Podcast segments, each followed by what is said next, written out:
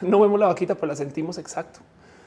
Y que no se les olvide que de hecho la vaquita está aquí porque se encarga de asegurarse que el show esté hecho muy bien. Hagamos show.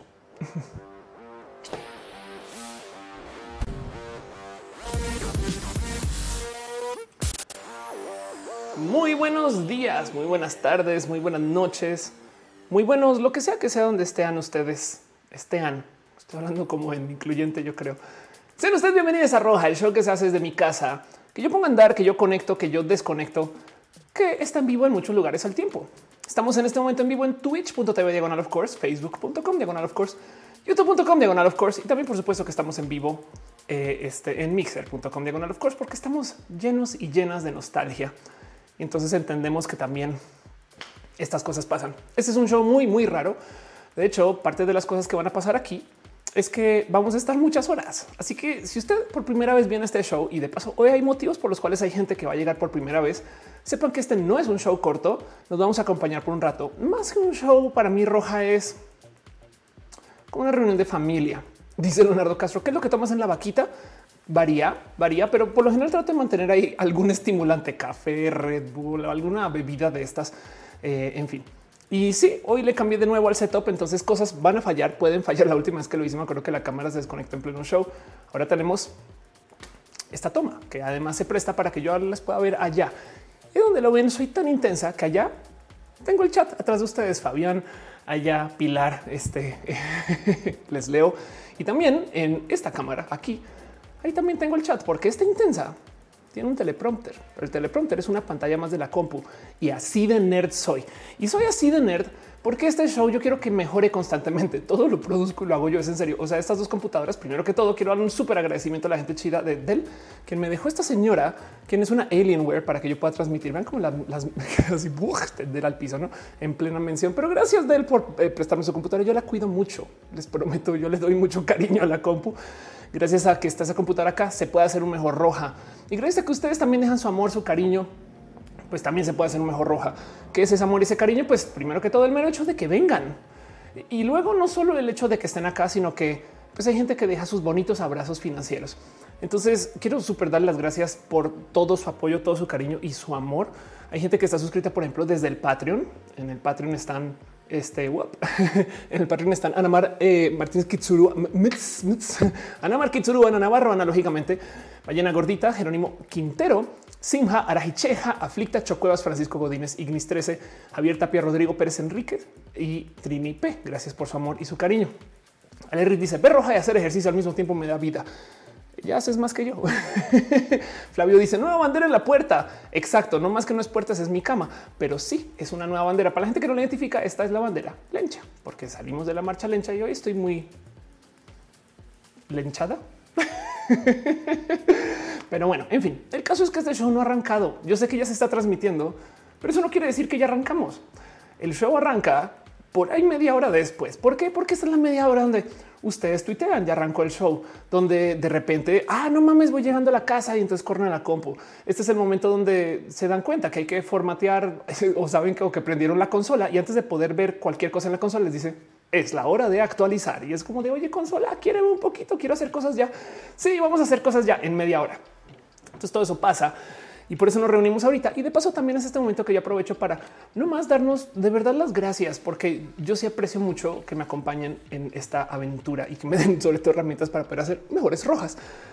De paso, también quiero dejar un abrazo súper especial a la gente que está suscrita en Twitch, Garnachita, Tía Letal, aquí a mi 007, cada Brett Aflicta, Cristina Gómez 69, Delfis Miranda, Ballena Gordita, Jesús García Valadez, Artis Row, Kitsuru, quien también eres Patreon, Carrasco, Jorge Agarcu, eh, Álvarez, R, Musicarina, Silvia, Siu, Doctor Ibel bajo B, AZ Beltrán, Serafín 9090, Jair Lima, Rafanes MX, Wisdom Harris, Sístole, Diástole, La Bravo, Julián Galo 6, Alex López Tam, Lux 02, Rico Signo, Gaspar, Ay David Pod, Fabián Metir Ramos, Leo Sánchez Cor, Choco Moonlight, Fausto Ceturino, Roger y ya, Alex Iben Crovite 100, Carlos Cravioto, Wisterax, Sankoku 66, Gaby 3107, Krinath y por supuesto a Caro, quien está suscrita desde antes de que existiera el botón de suscribir en Twitch. Yo no sé cuándo era, pero yo no sé cómo le hizo Caro tampoco, pero se suscribió.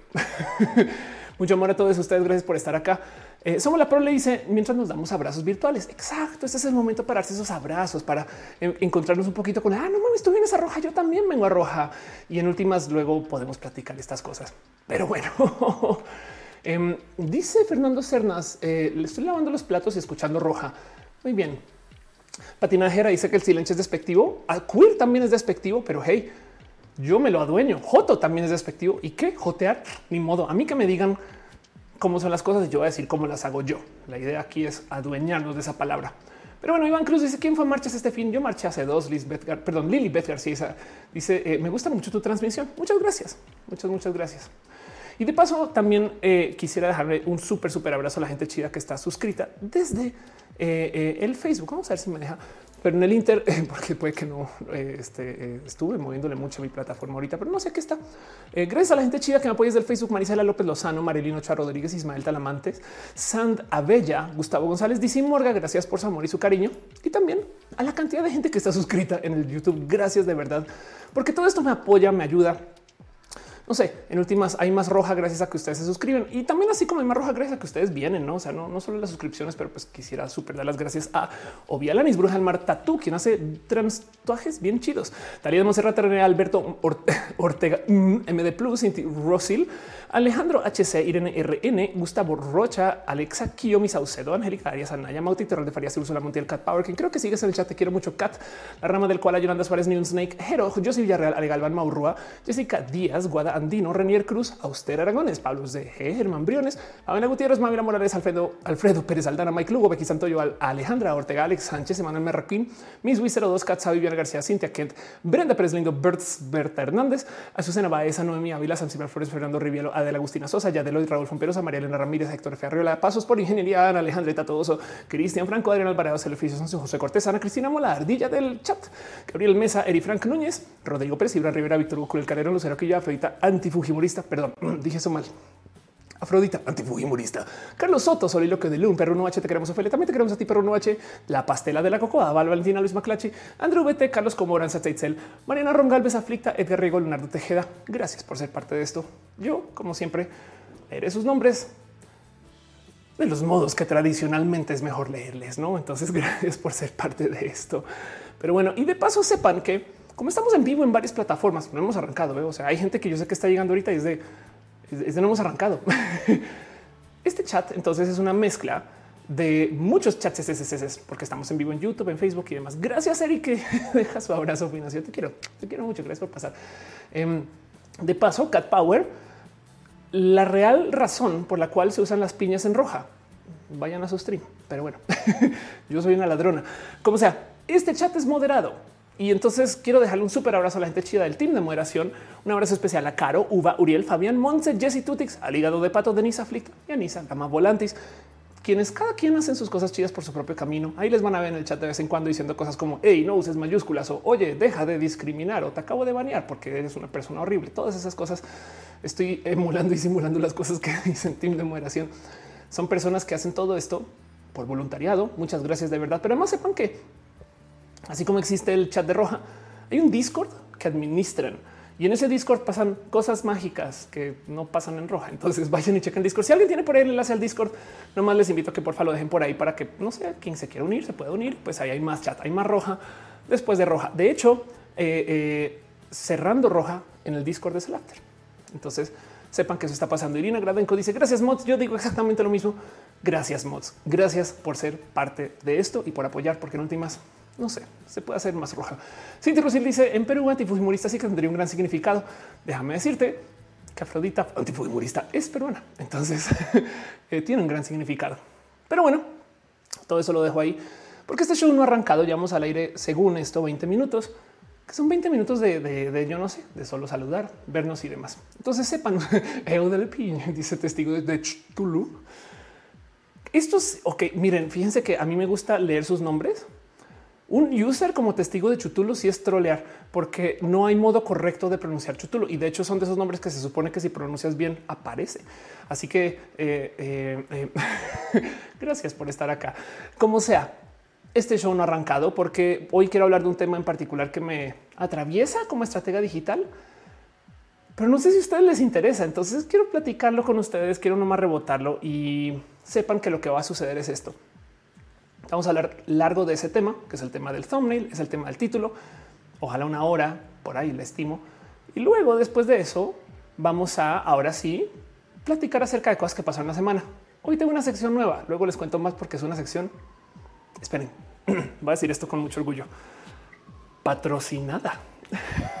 Hoy Roja tiene un sponsor y eh, luego les cuento. Cof es la gente bonita de Newbox. Pero bueno, me pidieron hacer una sección bonita, súper espectacular, que me emocionó mucho, con toda la libertad de que yo diga lo que quiera decir. Imagínense. Entonces, saliendo de nuestro tema central, vamos a hacer una pequeña mención para esto de esta sección nueva, que es una sección de noticias bonitas. Luego vamos a hacer noticias de la semana y luego me quedo aquí para preguntas y respuestas. ¿Por qué les digo todo esto?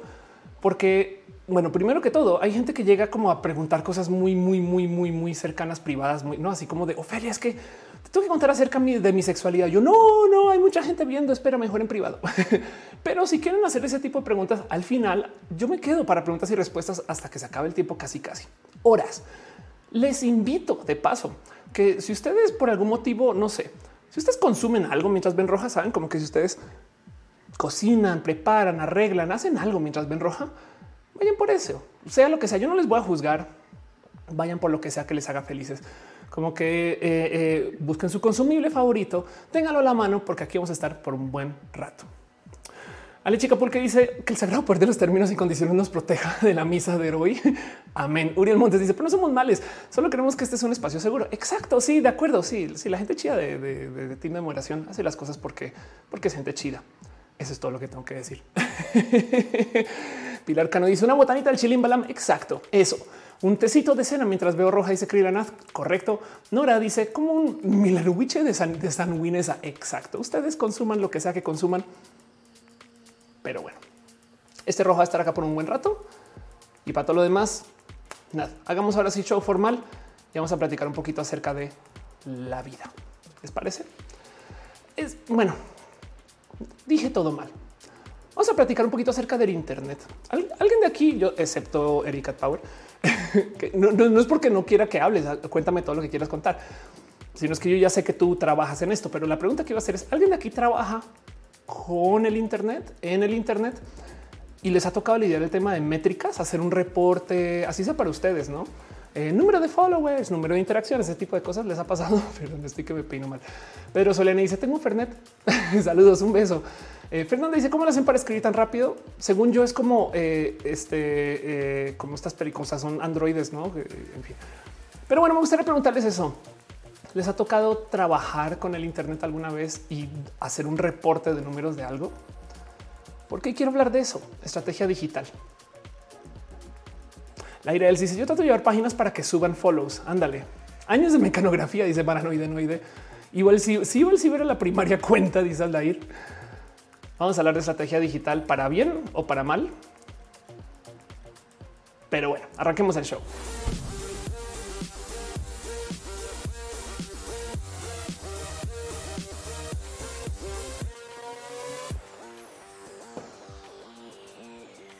Hay un chiste cuando estudias física y no es chiste. O sea, es una cosa de estas que intensean mucho los profes. Y es que siempre que das un resultado de cualquier cosa, lo primero que te van a decir es y las unidades, que es verdad. Si tú de repente dices, ay, profe, mira, la solución es 14, lo primero que te dices es 14, ¿qué?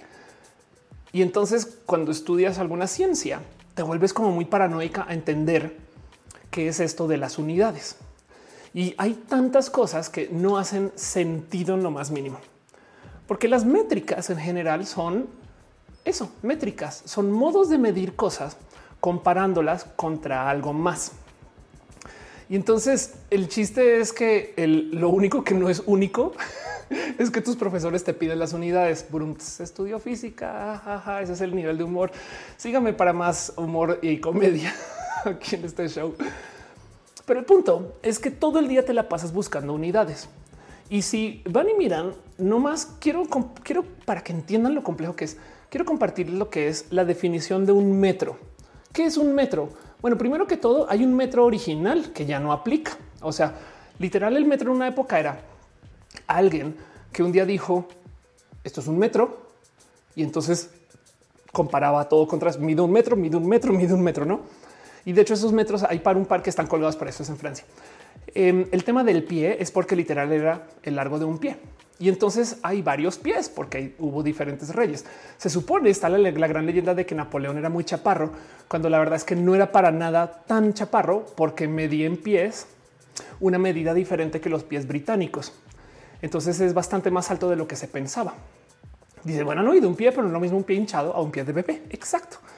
Y entonces hoy en día que tenemos medidas más, digamos que eh, maduras, tenemos esta cosa que se llaman las definiciones de eh, los sistemas internacionales de unidades. Por ejemplo, el metro. El metro es una unidad de longitud que equivale a la longitud del trayecto recorrido por la luz en el vacío durante 1 sobre 299, 792, 458 avos de segundo. Esto es un metro. Un metro es aproximadamente la 10 millonésima parte del meridiano terrestre. Ok, no?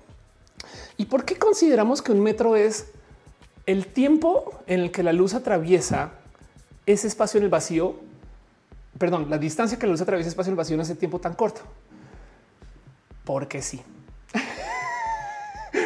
y entonces lo más complejo de todo esto es, no sé si ustedes saben, pero para rematar, decir que el metro mide lo que sea que eh, recorre la luz en tanto tiempo a la velocidad de la luz, pues se vuelve más complejo si luego nos damos cuenta que la velocidad de la luz nunca se ha medido apropiadamente. O sea, esto es un problema conceptual de la física que dice que la velocidad de la luz unidireccional no se ha medido.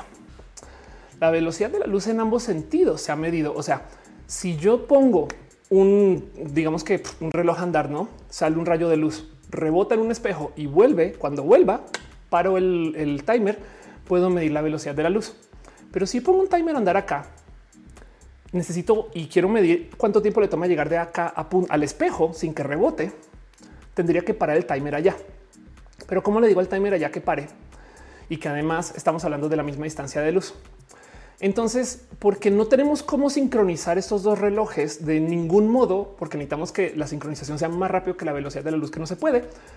No sabemos, no sabemos cuán rápido va la luz en un sentido. Sabemos que la luz va muy rápida en dos sentidos, ida y vuelta. Ahí sí lo podemos sincronizar porque usamos el mismo reloj, pero no podemos sincronizar dos relojes diferentes. Entonces tenemos un problema conceptual.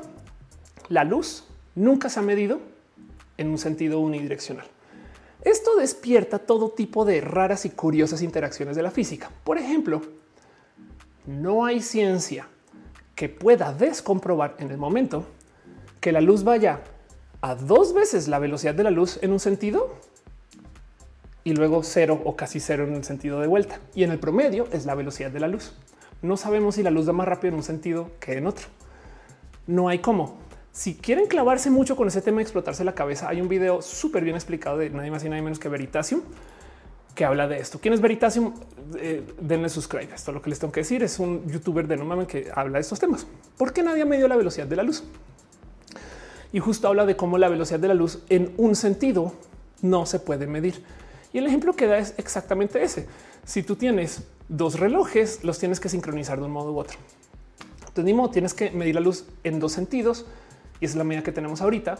Pero entonces no hay cómo explicar que la luz va dos veces de rápido en un sentido y cero de vuelta, que es técnicamente posible y en el promedio da la velocidad de la luz. Perdón, em, deja a Fernando Cernas un abrazo financiero y dice hay una escultura junto a la catedral de CMX donde está marcada la medida de un metro para que la gente fuera con sus lazos para hacer su metro. Órales. Wow, qué chido saber. Anda, Jorge P. dice que ama Veritasium. Yo también. Veritasium es de estos canales que te hace dar ganas de ser youtuber. Y pues sí, entonces imagínense cómo es posible que tengamos la medida de cuánto es un metro según la velocidad de la luz, pero no hemos podido medir la velocidad de la luz. Digo, afortunadamente para fines de cómo operamos en la vida, esto no es problema. Tenemos suficientes metros andando por ahí que nos dan suficiente nivel de error como pues para que podamos de cierto modo trabajar sin tener que comparar la distancia del que va la velocidad de la luz en un tiempo para poder tener una medida estándar de cuánto es un metro a cada rato. Lo que sí es verdad es que, por ejemplo, los metros que existen, como ese metro que está en la ciudad, que está aquí en la Ciudad de México, se desgastan. Si son de metal, cambian de tamaño según la temperatura. Con el tiempo puede que se doblen millones de cosas. Entonces, pues claro que la medida cambia. Y entonces, ¿qué significa que eso pase? El gramo original, que no sé si era un kilogramo, yo creo que es el gramo original, eh, comenzó a perder peso porque es tan viejo que pues igual y pues saben, se les caen piecitas y cosas, o sea, se cae o tantito. Y el tema es que si, si imagínense, si el metro se dobla por algún motivo, porque se calentó, se dobló y ahora mide 90 centímetros, no, no mide 90 centímetros, mide un metro, no más que toca recalibrar todo. Entonces es un problema complejo.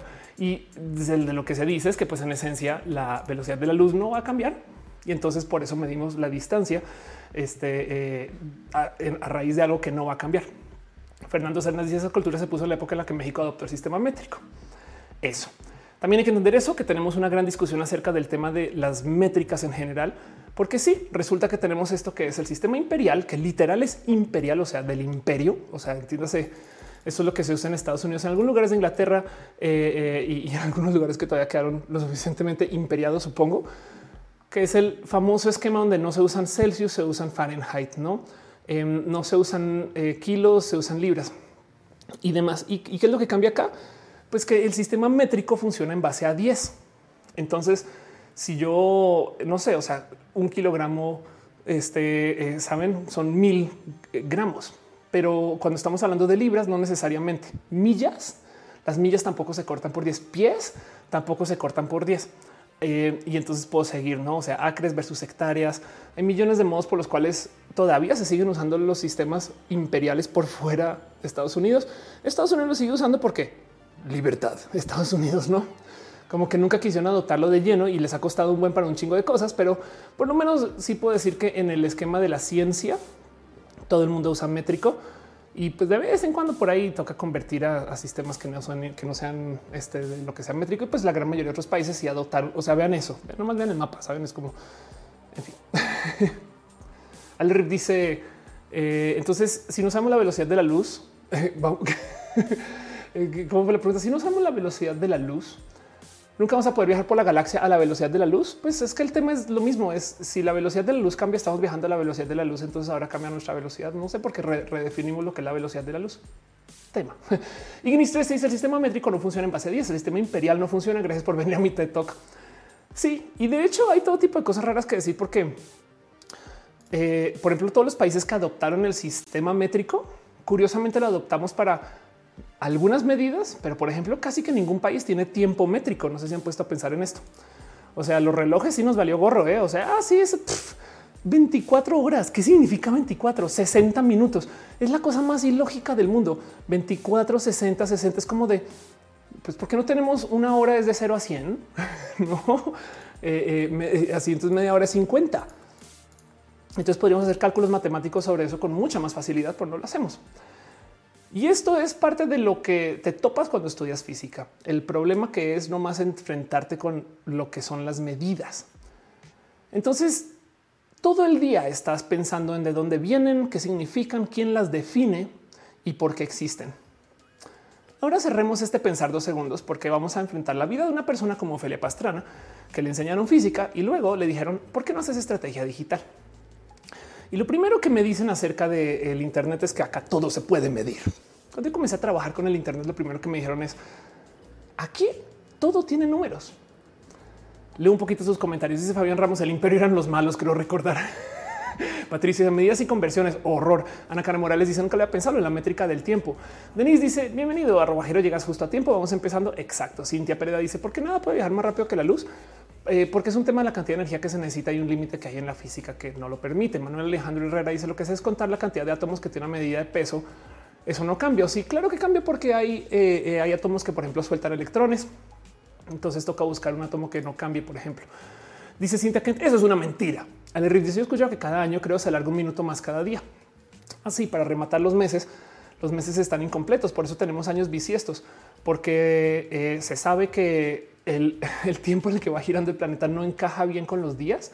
Entonces cada cuatro años es de añade uno y ajustamos y no pasa nada. saben, en vez de tener un sistema que encaje con todos y todas. Entonces eso es todo un tema.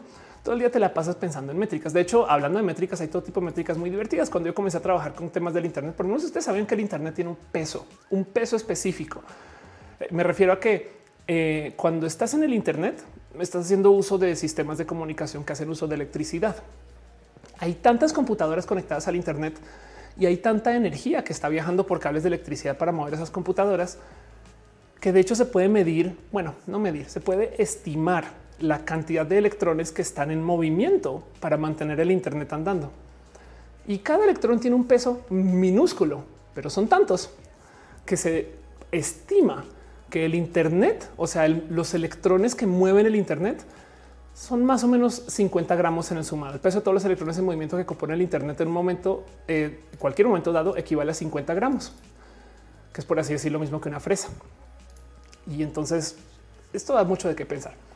Pero bueno, volviendo al cuento de por qué me interesa todo este tema, es porque cuando trabajas con el tema de marketing todo el día, te dicen que hay que medir todo lo que haces. Y entonces, si tú vienes de un fondo como el mío, física, todo el día, todo el mundo está comparando números. Y es que es verdad, así hagas lo que hagas. O sea, en Fast and the Furious comparan tiempos de cuartos de milla. Me explico. O sea, nadie se salva de comparar unidades. Que además, ¿qué quiere decir un cuarto de milla? No eh, caballos de fuerza versus torque. O cuando estás hablando de temas de marketing, entonces hay un número que se busca mucho que es la palabra impactos, que lo que quieren decir es cuánta gente vio el mensaje y qué significa que hayan visto el mensaje. Hay millones de cosas hay que, observar, pero entonces, obviamente, cuando yo me acerqué al Internet, lo primero que me topé es con que se supone que hay métricas para medir cosas y eso se compara. Y la verdad es que primero que todo, los medios masivos, por ejemplo, tienen sus propios esquemas de métricas que están rotas, rotísimas, o sea, rotísimas. Em, no sé si ubican que, por ejemplo, cuando tú trabajas con revistas, todo el día las revistas se venden según cuántas ediciones se imprimen. Entonces, para poder saber que una revista vendió más que otra, irónicamente lo que se mide no es cuántas se vendieron, sino cuántas se imprimieron. Que nomás les dejo ahí para que piensen lo rápido que eso se puede volver algo súper corrupto. Saben como que entender nomás que, ah, claro, es que yo puedo mandar a imprimir más y ahora entonces le puedo decir a mis anunciantes que imprimí más. Sí, del otro lado, tú no vas a, o sea, si tú imprimes más, te las tienes que quedar, no? Entonces hay un gasto ahí con el, pues nadie manda imprimir más solo porque sí, pero en, esencia puedes imprimir más revistas y luego crecer tus números. Ahora, la industria de las revistas inventó una cosa espectacular para ni siquiera tenerlas que imprimir, que es un número que se llama el pass along. Aquí está el pass along, ahí donde tengo el cursor. ¿Qué es el pass along? Pues imagínense, si yo quisiera anunciar en, por ejemplo, cualquiera de estas revistas, en Pásala, en Récord o en TV Notas, pues primero que todo me dicen, ok, TV Notas tiene un tiraje de 782 mil semanal, pero Récord tiene 146 mil diario. Entonces yo lo primero que haría es, ok, 146 mil por 7, asumiendo que sábado y domingo es lo mismo que lunes y, que lunes y martes. Y entonces te das cuenta que, ah, Récord es más grande que TV Notas. Pero como serían como 700 y tanto mil, ¿no? Estamos de acuerdo con un poco, un poco más. Pero el punto es que si tú tomas esos 800 mil, digamos que acá, Pasalong es un número que usan para decir cuánta gente eh, comparte la revista. Entiéndase, si una revista está, por ejemplo, ahí en el salón de belleza, más de una persona la va a ver porque se la pasa a la próxima. O si está en la casa de la abuela, dos personas la van a ver porque se la pasa a la próxima, pasa along. Y entonces ese número es tan inventado, se lo sacan de atrás de la oreja, que en la pandemia ninguna revista cambió su pasalón. Todo el mundo estaba encerrado en casa, pero mágicamente lo tenía tiempo para ir a los salones de belleza para leer las revistas, al parecer. Y entonces, si vemos ese número de pasalón, en esencia lo que nos dicen es sí, Record tiene más tiraje que TV Notas, pero TV Notas la comparten más que Record. De hecho, el doble. ¿Y por qué? O sea, además de este número quiere decir que 11 por cada edición de TV Notas que venden 11 personas la leen. O ay, de dónde sacan ese número? ¿Cómo miden eso? Saben? Y del otro lado también lo más impresionante de esto es que anunciar en estas revistas es carísimo, pero carísimo es que está hablando que son cientos de miles de pesos nomás por un anuncio. Y si lo piensan, 782 mil impactos lo consigue un youtuber grande con cualquier video grande, pues no. Y esto es lo que se llama ese número de la métrica de la revista. Hay una cifra, perdón, hay un término que se usa mucho en el mundo del marketing, que entonces es entre tantos números, cuál es el KPI, el indicador, no? Eh, eh, es, como los números que tienes que buscar. Es entre todo lo que medimos, cuáles son los que nos importa.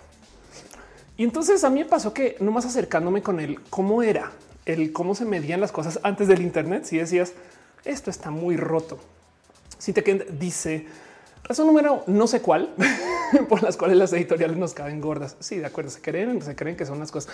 René le gusta la taza de vaquita. Muchas gracias.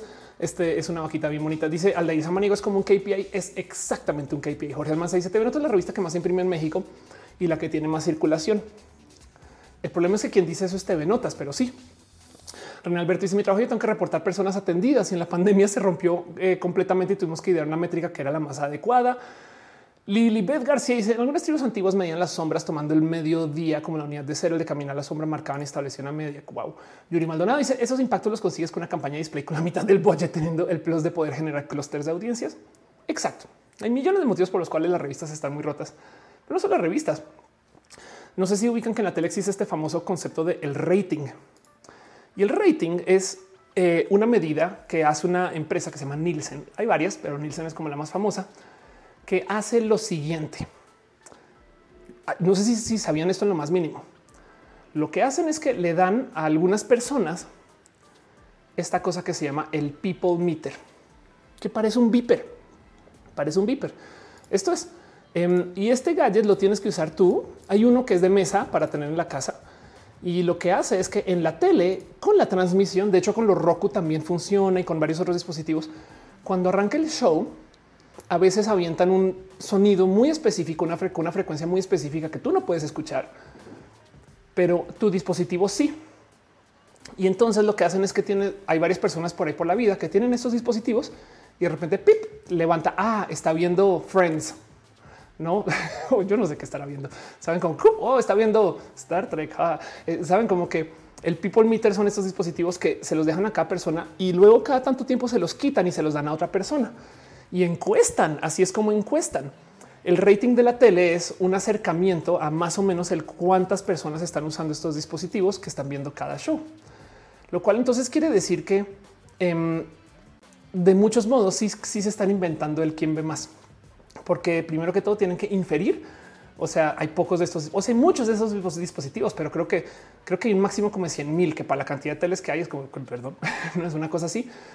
Pero además en últimas hay unos que son de mesa, hay unos que tratan de adivinar qué estás viendo y hay unos que tienes que ingresar. Yo soy el usuario 4 y estoy viendo tal, ¿no? Y en una época era por teléfono. Le marcaban a la gente que está viendo en este momento. Muchas gracias. Y así hacían estas encuestas. Y así es como se decide quién ve qué. Para rematar esto no es en tiempo real, porque tiene que anonimizar los datos, tienen que eh, encima de eso eh, eh, sentar cabeza de, qué se consiguió, cuál y cómo. Y si, por ejemplo, en alguna ciudad por algún motivo falló alguna encuesta, entonces tienen que, no sé, asomarse por otros lados porque entonces se caería todo, toda la base encuestada, ¿no? Así que no más normalizar todo eso toma un chingo de tiempo y por eso es que a veces los ratings llegan semanas después, meses después. Yuri Maldonado dice hace unos 10 años y Bope perdió credibilidad porque le dio la base de datos de los meters a TV Azteca casi quiebran y la compró Nielsen. Ándale. Em, dice también en el chat este eh, Castro, ¿se acuerdan del anuncio de HK? Ándale, Fabián Valdelamar dice: No puedo creer que los decodificadores no sirvan para mí la audiencia de tele. Ahí ves, Becky Santoyo. Pues es que el problema es que tú, por ejemplo, como cablera, no le quieres dar los datos de la gente que consume tu servicio a alguien. Por eso también Nielsen se desconecta según no lo que hacen es que no, nosotros les mandamos nuestros dispositivos porque si no, entonces en esencia podrían técnicamente culparles de ser comprados por una cablera, ¿no? que quienes hacen sus propios contenidos. Pero bueno, sí estoy totalmente de acuerdo contigo. Dice Miguel Lobatón, yo llamé para registrar que estoy viendo roja. Mafetka dice, los decos sí miden audiencia, pero no tienen los demográficos. Exacto, eso también pasa, sobra decir, claro que sí. Em, entonces, esto es el cómo se medía antes. Y por supuesto que esto está rotísimo, pero rotísimo, porque vean nomás la cantidad de espacios donde se puede hacer trampa con esto. Morro Castro dice no simplemente números sacados del durazno un poco. Agus ya le dice siempre pregunté cómo se da el rating de un programa de tele. Patricia Muñoz dice es como 350 eh, en el chat. Ah, denle like. Eh, Angélica Ana Porras Navarro Olvera dice: No estoy saliendo en primera clase de negocios digitales. Qué impresión que estés hablando de este tema hoy. Qué bonito. Es un tema que tengo medianamente olvidado, pero ya era hora. Yuri Maldonado dice: Los nuevos así lo hacen. Total Play así genera clústeres de audiencia a través del decodificador. Urisha dice como que los que ponen inbox para ganar sus precios a las competencias. Total. Carolina dice hoy estamos viendo desde el Roku. Exacto. Y esperamos que esto se mida. Ale Chica, un abrazo por ahí mi mamá también. Ale Chica dice encuesta Mitofsky con las estadísticas de Televisa. Eso. Ale Chica también dice eh, a el Roku te deja dar like. Eh, si se puede, por favor, hágalo. Y entonces, justo es más, con mucho honor a mi hermana, quien fue la primera persona que yo le escuché esto. Em, se supone que el Internet era quien nos iba a salvar de esto. Esto fue de hecho una conversación que sí tuvo con mi, que sí tuve con mi hermana de cómo cuando llegó el Internet, si ustedes trabajaban en agencias, todo lo que se decía en agencias es ah, en el Internet se puede medir todo. Tienes números, o sea, ya nadie puede mentir. Ya vas a saber cuántos hits tiene alguien, ya vas a tener métricas, ya vas a poder medir quién es cada quien, el share of voice, el sentimiento. Tienes acceso a todo esto y se acabaron las mentiras de las marcas. Y de eso quiero hablar, porque hay tanto que está tan roto del cómo medimos cosas en el Internet que tengo muchas quejas. Dice Aris Moreno. Entonces me está diciendo que Dragon Ball no fue un fenómeno de rating en México. Digamos que sí. Si nos hacemos la realidad, yo creo que sí. Digo, primero que todo, ¿cómo nos miente el Internet? Bueno, espero que ya lo tengan claro a esta altura como usuarios y usuarios del Internet. Pero todo el mundo puede comprar seguidores. O sea, quieren seguidores de Twitter. Hay lo que quieran en websites eh, que venden. Aquí literal googleé este buy Twitter followers, websites que venden seguidores. Entonces hay unos donde tú ya pagas una mensualidad y te va añadiendo seguidores. Es más, también puedes comprar retweets, también puedes comprar que te den votos en tus polls, también puedes comprar que te den likes. En otros casos puedes comprar hasta comentarios y ya. Y, los pagos pues tampoco es que sean tan caros, la verdad, no como que decía un poco de pues bueno, así funciona, no? Em, eh, eh, también puedes comprar suscritos en YouTube, en Twitch, en LinkedIn y, todos esos números en últimas. Miren, lo único sí, por favor, si ustedes siguen este consejo, cuiden donde ponen sus tarjetas de crédito, hagan uso del sentido común. Pero el punto es que claro que hay estrategias digitales que hablan acerca de comprar seguidores y también eso es parte de hoy en día de la cultura del Internet. Porque son de las cosas que si todo el mundo lo está haciendo, Gama Volante dice: Yo quiero 10k en Instagram para tener swipe up. Adelante. Patricia Muñoz dice que se gana con eso. Híjole, podrían estafar a las marcas, porque en ejemplo podrían crecer un chingo sus seguidores y luego este, eh, ir con una marca y decir tengo muchos seguidores. No, nunca le crean a nadie nada por su número de seguidores. Es lo único que les tengo que decir. Y del otro lado también hay todo tipo de cosas que suceden en Internet que son cosas que em, son parte como de la cultura de la web. Por ejemplo, es más, se lo recomiendo en general se acaba de publicar el reporte de culturas eh, y trends de eh. Eh, se lo recomiendo en general de paso, donde, donde aparece la gente bonita de YouTube de la TAM y, hablan acerca de qué se ve en el Internet, etc. De hecho, denle follow a Carla Agis, que es una persona bien pinche cool. Pero, por ejemplo, se topa que parte del motivo por el cual YouTube le fue también este año es por el anime. Pero vean estas cifras. El 58% de los internautas en México están de acuerdo que durante los últimos 12 meses han utilizado YouTube para sentirse conectados a la gente.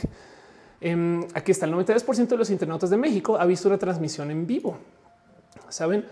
Eh, y hablan justo en el tema de trends y reportes, el cómo pues parte de lo que se sabe es porque se miden algunas, ¿no? La transmisión en vivo de la Watch NASA Perseverance tuvo más de dos millones de vistas simultáneas. Y esto es todo un tema. Porque cómo sabemos que dos millones hay alguien contando? Obviamente no. Dice Miguel Botón, te queremos René. Yo también quiero René. Denise dice eh, este. Eh, ay, ¿qué, estás diciendo? René dice Roja genial, me divierto, aprendo y platico con gente bonita a la vez. Gracias por estar acá. Miguel Levatón dice: Voy a Loxo, ¿cuántos followers nuevos quieres? Sí, la neta, sí, pues es que a ver, eh, a ver, vamos a buscarlo porque ya lo hemos usado acá varias veces. Instagram, followers vending. Esto fue noticia hace unos meses ya, pero sí, eh, bueno, meses, años, no? Esto es 2017, pero vean, ya puedes comprar seguidores de Instagram desde una máquina dispensadora. Vean esto. Esta es la máquina. Esto está. Esto fue una foto que apareció en eh, Rusia y es eh, esto es, es una, es una vending machine que tú nada, pues vas y le ingresas, pones ahí tu seguidor, tu perdón, una arroba, no tiene que ser tu arroba de paso, le pones dinero y ¡puc! listo, seguidores, se acabó. Y entonces esto es todo un tema, porque no podemos confiar en el número de seguidores. Claro que no. Se supone que en el Internet, de nuevo, teníamos todos los números. Entonces, ¿qué mides? ¿Tú qué puedes medir? Y son de las cosas que se vuelven muy conceptuales, porque si tú quieres medir el alcance de, no sé, de un negocio, lo mides según cuánto dinero tienen. Complejo. Carolina dice qué API propones entonces para las marcas engagement. Honestamente no sé, pero vengo a discutirlo. dice René, ya ven, les decía, Robbie decía, se antojan unos Insta followers. Claro, Adela Herrera dice, es hora de lavar trastes y escuchar a off. Muchas gracias. Miren, este desmadre me acuerdo que en un momento era súper simple, pero igual en su cuando lanzó como todo este tema de vamos a medir todo en el Internet al primer comienzo, una de las discusiones más presentes en ese entonces era la diferencia entre visitas y visitas únicas. Si usted lleva mucho tiempo en el Internet, estas dos métricas capaz si las reconocen mucho. Visitas es, y vean lo que dice acá, sesiones versus usuarios. O sea, si una persona va a un website dos veces, va a generar dos visitas, pero es un usuario o usuario. Y cómo se sabe, porque la palabra que se está usando acá es sesiones. ¿Qué es una sesión? Cuando tú vas a un website, el servidor tiene que generar un documento de entró alguien y lo guarda y eso se cuenta pero luego el servidor también anota la IP. Y entonces dice, ok, esto es la misma persona que entró dos veces. San se acabó. Pero vamos a desarmar esta métrica. ¿Qué tal que sea la IP de la universidad? Entonces la misma persona que entró 100 veces a un website. Es la misma persona, es una universidad. ¿Qué significa esta métrica si tomamos en cuenta que las IP son compartidas? Si ustedes están en megacable, hay muchas personas que todavía tienen que pasar por ese sistema de tienen un router único con una IP por cuadra. De hecho, en una época tú podías entrar a ver los archivos compartidos de las otras computadoras porque estaban todas en la misma IP, en la misma red local y el router estaba fuera de la casa. O sea, era una locura. Pero toda esa gente generaba la misma visita con la misma IP. Y entonces, ¿cómo pasa eso? Están estos casos de cancelaron tu IP en Wikipedia y de una vez bloquearon como a seis personas más porque también usan la misma IP. ¿Y, qué significa entonces que un servidor esté midiendo que la gente que es una visita única venga con la misma IP si no significa absolutamente nada? Eh, eh, pregunta por el documento de trends. Eh, aquí está. Eh, es este trendsreport.withyoutube.com. Ok. O si no, busca los reportes de cultura y tendencias de YouTube México. Espero sirva. ¿Qué significa la métrica? de tener eh, visitas únicas, si una visita única se mide según la IP, bueno, pues es que según la IP por hora, no? O sea, igual y igual y así podemos medio estimar más o menos, pero pues quién define eso? Luego nos metemos con el desmadre. Ok, saben que guardemos el tema de las visitas. Hablemos acerca de los video views. ¿Cómo sabemos que un youtuber es grande? Pues porque sube su video a YouTube y tiene muchas vistas en YouTube. No sé si se han dado cuenta que suele ser que se consiguen más vistas en Facebook que en YouTube. Y lo que dice mucha gente a veces es que es porque Facebook tiene más engagement, tiene medidas diferentes, cuando la verdad es que Facebook, por ejemplo, mide cuánta gente se conecta a la plataforma y ve un video por tres segundos. Aquí está. Este pueden variar en prevención. La medida del mercado no se ha crecido. Eh, eh, para Facebook e Instagram Ver solo tres segundos de un video de cualquier duración se considera una vista. En el caso de los anuncios TrueView de YouTube es de unos 30 segundos. O sea, si ustedes ven un video en Facebook o en Instagram solo por tres segundos, ya es una vista. Tenemos una vista, ya una persona vio el video. Mientras que en YouTube vean la locura de cómo le hace YouTube para medir cómo se mide una vista. No es igual. De hecho, lo que hace YouTube es eh, bien loco. Em, ¿Se acuerdan que en la época YouTube decía 301 plus cuando veían los videos? Para todos los videos que se suben a YouTube, el tema es este. Cada video tiene un momento donde la mayoría de la audiencia lo deja de ver. Lo tiene, fin. Si el video dura 10 minutos, digamos que en el caso de este video ejemplo, a los 5 minutos la banda dice, adiós, no, y se salió. Entonces lo que hace YouTube es que en esencia trata de calcular dónde es este momento, que si es un video de una hora puede ser a los 20 minutos. Si es un video de un minuto, puede ser a los 90, 90 segundos. Ophelia. Si es un video de un minuto, puede ser este a los 50 segundos. Varía según lo que dure el video. Y entonces, lo que hace YouTube es que trata de estimar dónde va a ser el momento donde la gente deja de ver el video y si alguien ve el video hasta ahí es una view. Pero el problema aquí es que entonces esto varía. En una época YouTube se tomaba el tiempo de validar todas las vistas que llegaban. O sea, tú publicas un video y por un rato decía 301 plus. ¿Se acuerdan de eso? De hecho, hay una serie, este, eh, eh, ¿quién hizo esa serie? Molcajete, que se llama 301 más, porque era como un tema muy específico de YouTube, ¿no? De, de los 301. Era porque YouTube estaba dejando que se acumularan suficientes vistas para que luego pudiera tratar de calcular el dónde es ese punto donde la gente deja de ver el video y luego sí liberaba los números y de paso supone que validaba las vistas también. Esto de paso quiere decir que si ustedes ven un video dos veces no cuenta, cuenta solamente una de las dos veces. Si muchas personas ven el video hasta el final, entonces mueven la métrica para allá. Ahora YouTube vive con inteligencia artificiales porque es Google y entonces ahora tiene este tema donde ellos ya tienen métrica suficiente acerca de los videos y de tu canal para poder estimar dónde va a estar ese momento del drop off y entonces ya no te da el 301 plus. Ya lo que dice es así ah, para este video. Eh, esperemos que esto llegue como hasta el minuto dos y medio y luego lo movemos. Entonces, para Facebook son tres segundos. Para YouTube es este mega algoritmo súper complicado que varía según lo que dura el video. Por consecuencia, tú no puedes comparar los views de Facebook con los views de YouTube no hay cómo, no son lo mismo, no tienen la misma unidad, aunque se llamen views. O sea, hace más sentido llamarle a uno vistas y al otro González. Saben? Ah, sí, tuve 300 González en Facebook y listo, porque es una unidad completamente diferente. Y entonces el punto de cómo funcionan las cosas en YouTube es que también YouTube no nos dice. O sea, YouTube le encanta esconder mucho este eh, eh, de dónde viene y por qué, porque si no la gente le haría trampa a eso. Hay de hecho gente que eh, trata de hacer videos muy cortitos para, pero el punto es que si entendemos que por ejemplo YouTube vende anuncios, YouTube prefiere mostrar videos que tengan más oportunidades de mostrar anuncios.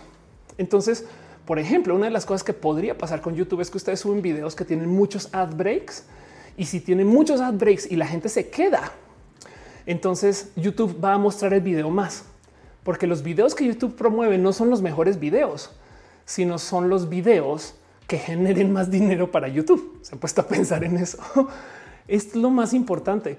Em, por esto es que eh, hasta en los lives está este cuento de, que si recibe muchos donativos YouTube promueve, pero bueno, ni siquiera importa el número de suscritos y suscritas. En una época YouTube le daba mucho valor a eso y hoy en día prefiere no alimentar a los youtubers grandotes, sino alimentar a los youtubers medianos y pequeños, porque los youtubers grandotes venden sus propios anuncios.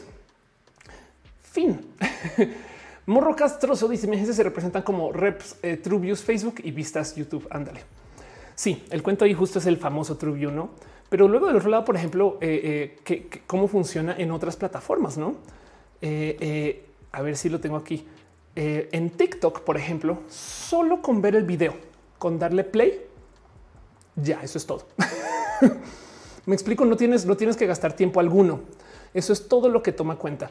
Y, entonces aquí está. En Instagram son que sean tres segundos. En Twitter es que sean tres segundos. En, YouTube lo cambia, depende del porcentaje del, tiempo visto. Eh, esta, esta, esta, viejísima esta eh, infografía, pero si es verdad que en TikTok este, eh, todo lo que tienes que hacer es darle play a un video y listo. Eso es un view. Ahora, ¿por qué hacen esto? Bueno, primero que todo, porque si tú no puedes comparar, entonces le haces trampa al sistema. Mejor dicho, YouTube es la plataforma de videos famosa más vieja que más ha sobrevivido. Entonces tiene un algoritmo súper complejo que valida de todo. Imagínense que ustedes son Carlos TikTok González y deciden que van a lanzar una nueva red social y quieren que la gente que use la red social se sienta súper influencer. Obviamente no vas a hacer un esquema que mida los views bien.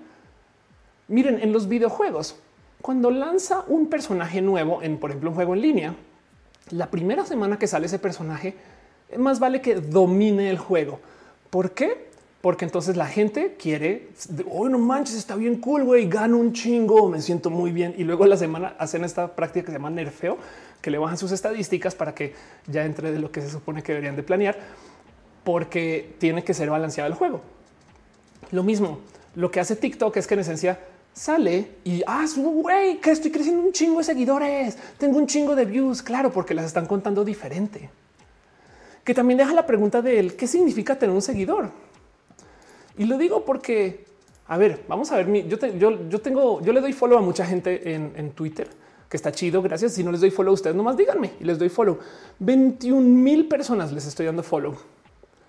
Alguien se ha puesto a con ustedes será que hay 21 mil personas acá. Saben como que nos hemos puesto a hacer este auditoría sobre esos números. no 21 mil, o sea que hay 21 mil personas acá.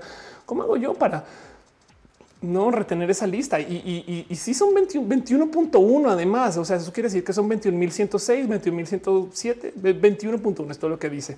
Y yo no sé si le puedo creer a Twitter o no, pero pues eso dice. Y es exactamente lo mismo. Entonces la pregunta es si los followers, por ejemplo, en TikTok son diferentes que los followers en Facebook, que de paso son friends, que son diferentes que los followers que están en Twitter. Si no les doy follow, escríbame por fuera de roja y les doy follow. No pasa nada. Ophelia, dame follow, les doy follow. Lo menos. Eh, Capitán follow por fuera de roja. Dije, pero sí, prometo. En ese trash llegar dicen los libros de Wattpad cuentan hasta tus propias vistas. Ándale. Ale Rip dice también Spotify tiene estadísticas bien raras. Hablemos de eso ahorita. Porque, por ejemplo, la otra cosa que no sé si sabían es luego de que comenzaron a aparecer estos momentos como de caos y de crisis en YouTube, o sea, que se acuerdan que cancelaban a gente y luego se ponían a darle refresh para ver cuántos seguidores tenían esas personas, para ver cuántos seguidores perdían. YouTube no tuvo ningún problema con decir, ¿saben qué? Ya no les vamos a decir. vamos a no más darles como una, un estimado de cuántos seguidores tienen. Por, pues para que no se hagan estas como noticias de que a esta persona le están cancelando y, entonces perdió tantos seguidores, ¿no? Y, la gente lo está viendo así como si fuera no eh, la temperatura en el horno o algo así. Pero qué significa eso entonces? O sea, ¿cuántos seguidores tienes? Lo que YouTube estime. y es verdad que eh, eh, hay 80 mil, 100 mil, 200 mil personas siguiendo. Nadie hace auditoría sobre eso. Y obviamente los servicios y las redes sociales nuevas van a hacer la trampa que puedan para hacerte ver más seguidores. Digo, es verdad y funciona. Yo me acuerdo que no sé si todavía pase, pero cuando lanzó TikTok, una de las cosas que me decían es, es que en TikTok todo el mundo se siente influencer así sea un día. Wow. Miguel Lobotón dice una red social de lectura. Están hablando de Wattpad. En Aris Moreno dice te pediría que me siguieras, pero mi Twitter es para unas artistas japonesas. Ok. Capitán Garrone dice te quiero mucho. Abrazos para ti. Yo también te prometo que te doy follow. Solamente eh, eh, avísenme afuera de roja, porque ahorita estoy haciendo roja y operando roja. No paga más. Em, este eh, prometo que te doy follow. O Banner dice faltó yo, no te preocupes.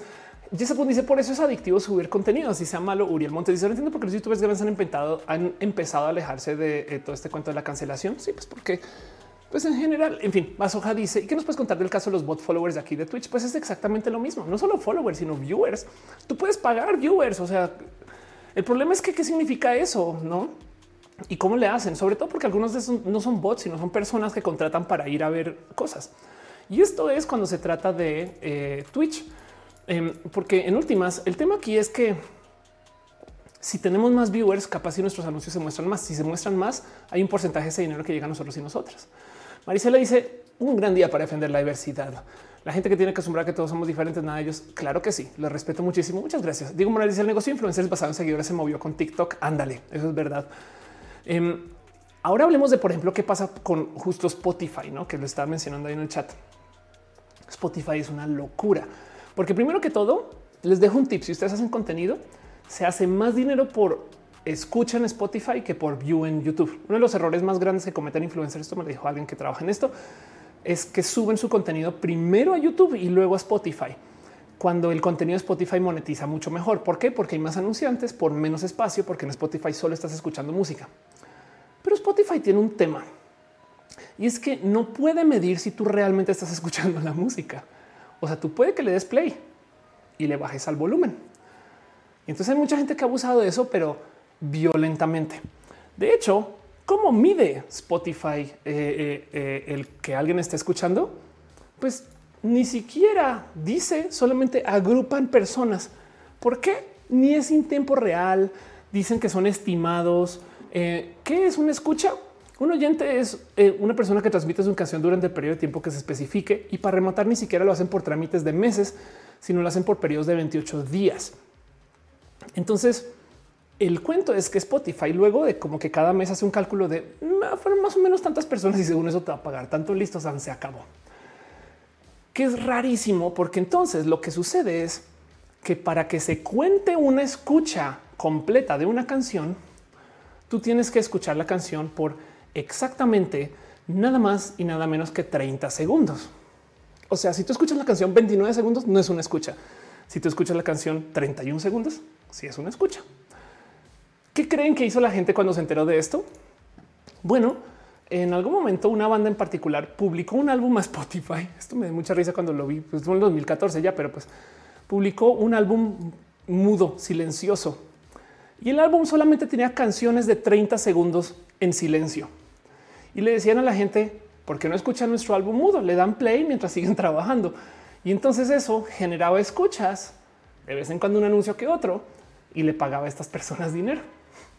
De hecho, hay muchos youtubers que le dicen a la banda, no solo youtubers, sino artistas, oigan, pongan mi música de noche en mute y ahí la dejan, ¿no? Y crecen los números. Pero lo importante aquí es que si tú haces un álbum donde las canciones son de 30 segundos, apenas acaba, van a la otra, una escucha, apenas acaba, van a la otra, una escucha. Si tú haces música de seis minutos, tienes cinco minutos y medio de, de, ya no me importa porque ya contó una escucha, lo demás es bonus antes de pasar a la próxima. Y por consecuencia, entonces Spotify ha logrado hacer que la gente haga canciones cada vez más cortas. De hecho, no solo cada vez más cortas, sino hay todo este tipo de decisiones acerca de cómo tienes tanto tiempo para llegar al coro, porque si no llegas al coro en ese tiempo, la gente no se engancha y pierdes la escucha y no se quedan los 30 segundos. Y hay gente que está cambiando la música por eso. Patricia Benítez, si somos 424, ¿cómo sabemos? Pero sí, levanten la mano. Aquí me dice las empresas de K-pop no querían entrar al Spotify justo porque no confiaban en cómo miden los escuchas. Claro, por supuesto. Total. Um, esto, esto lo vi por aquí en un comentario en YouTube, no que alguien decía: importa qué tanto eh, dura una canción. Y dice: Por lo que tengo entendido, Spotify paga por la transmisión, no por duración. Y una canción debe transmitirse por lo menos 30 segundos.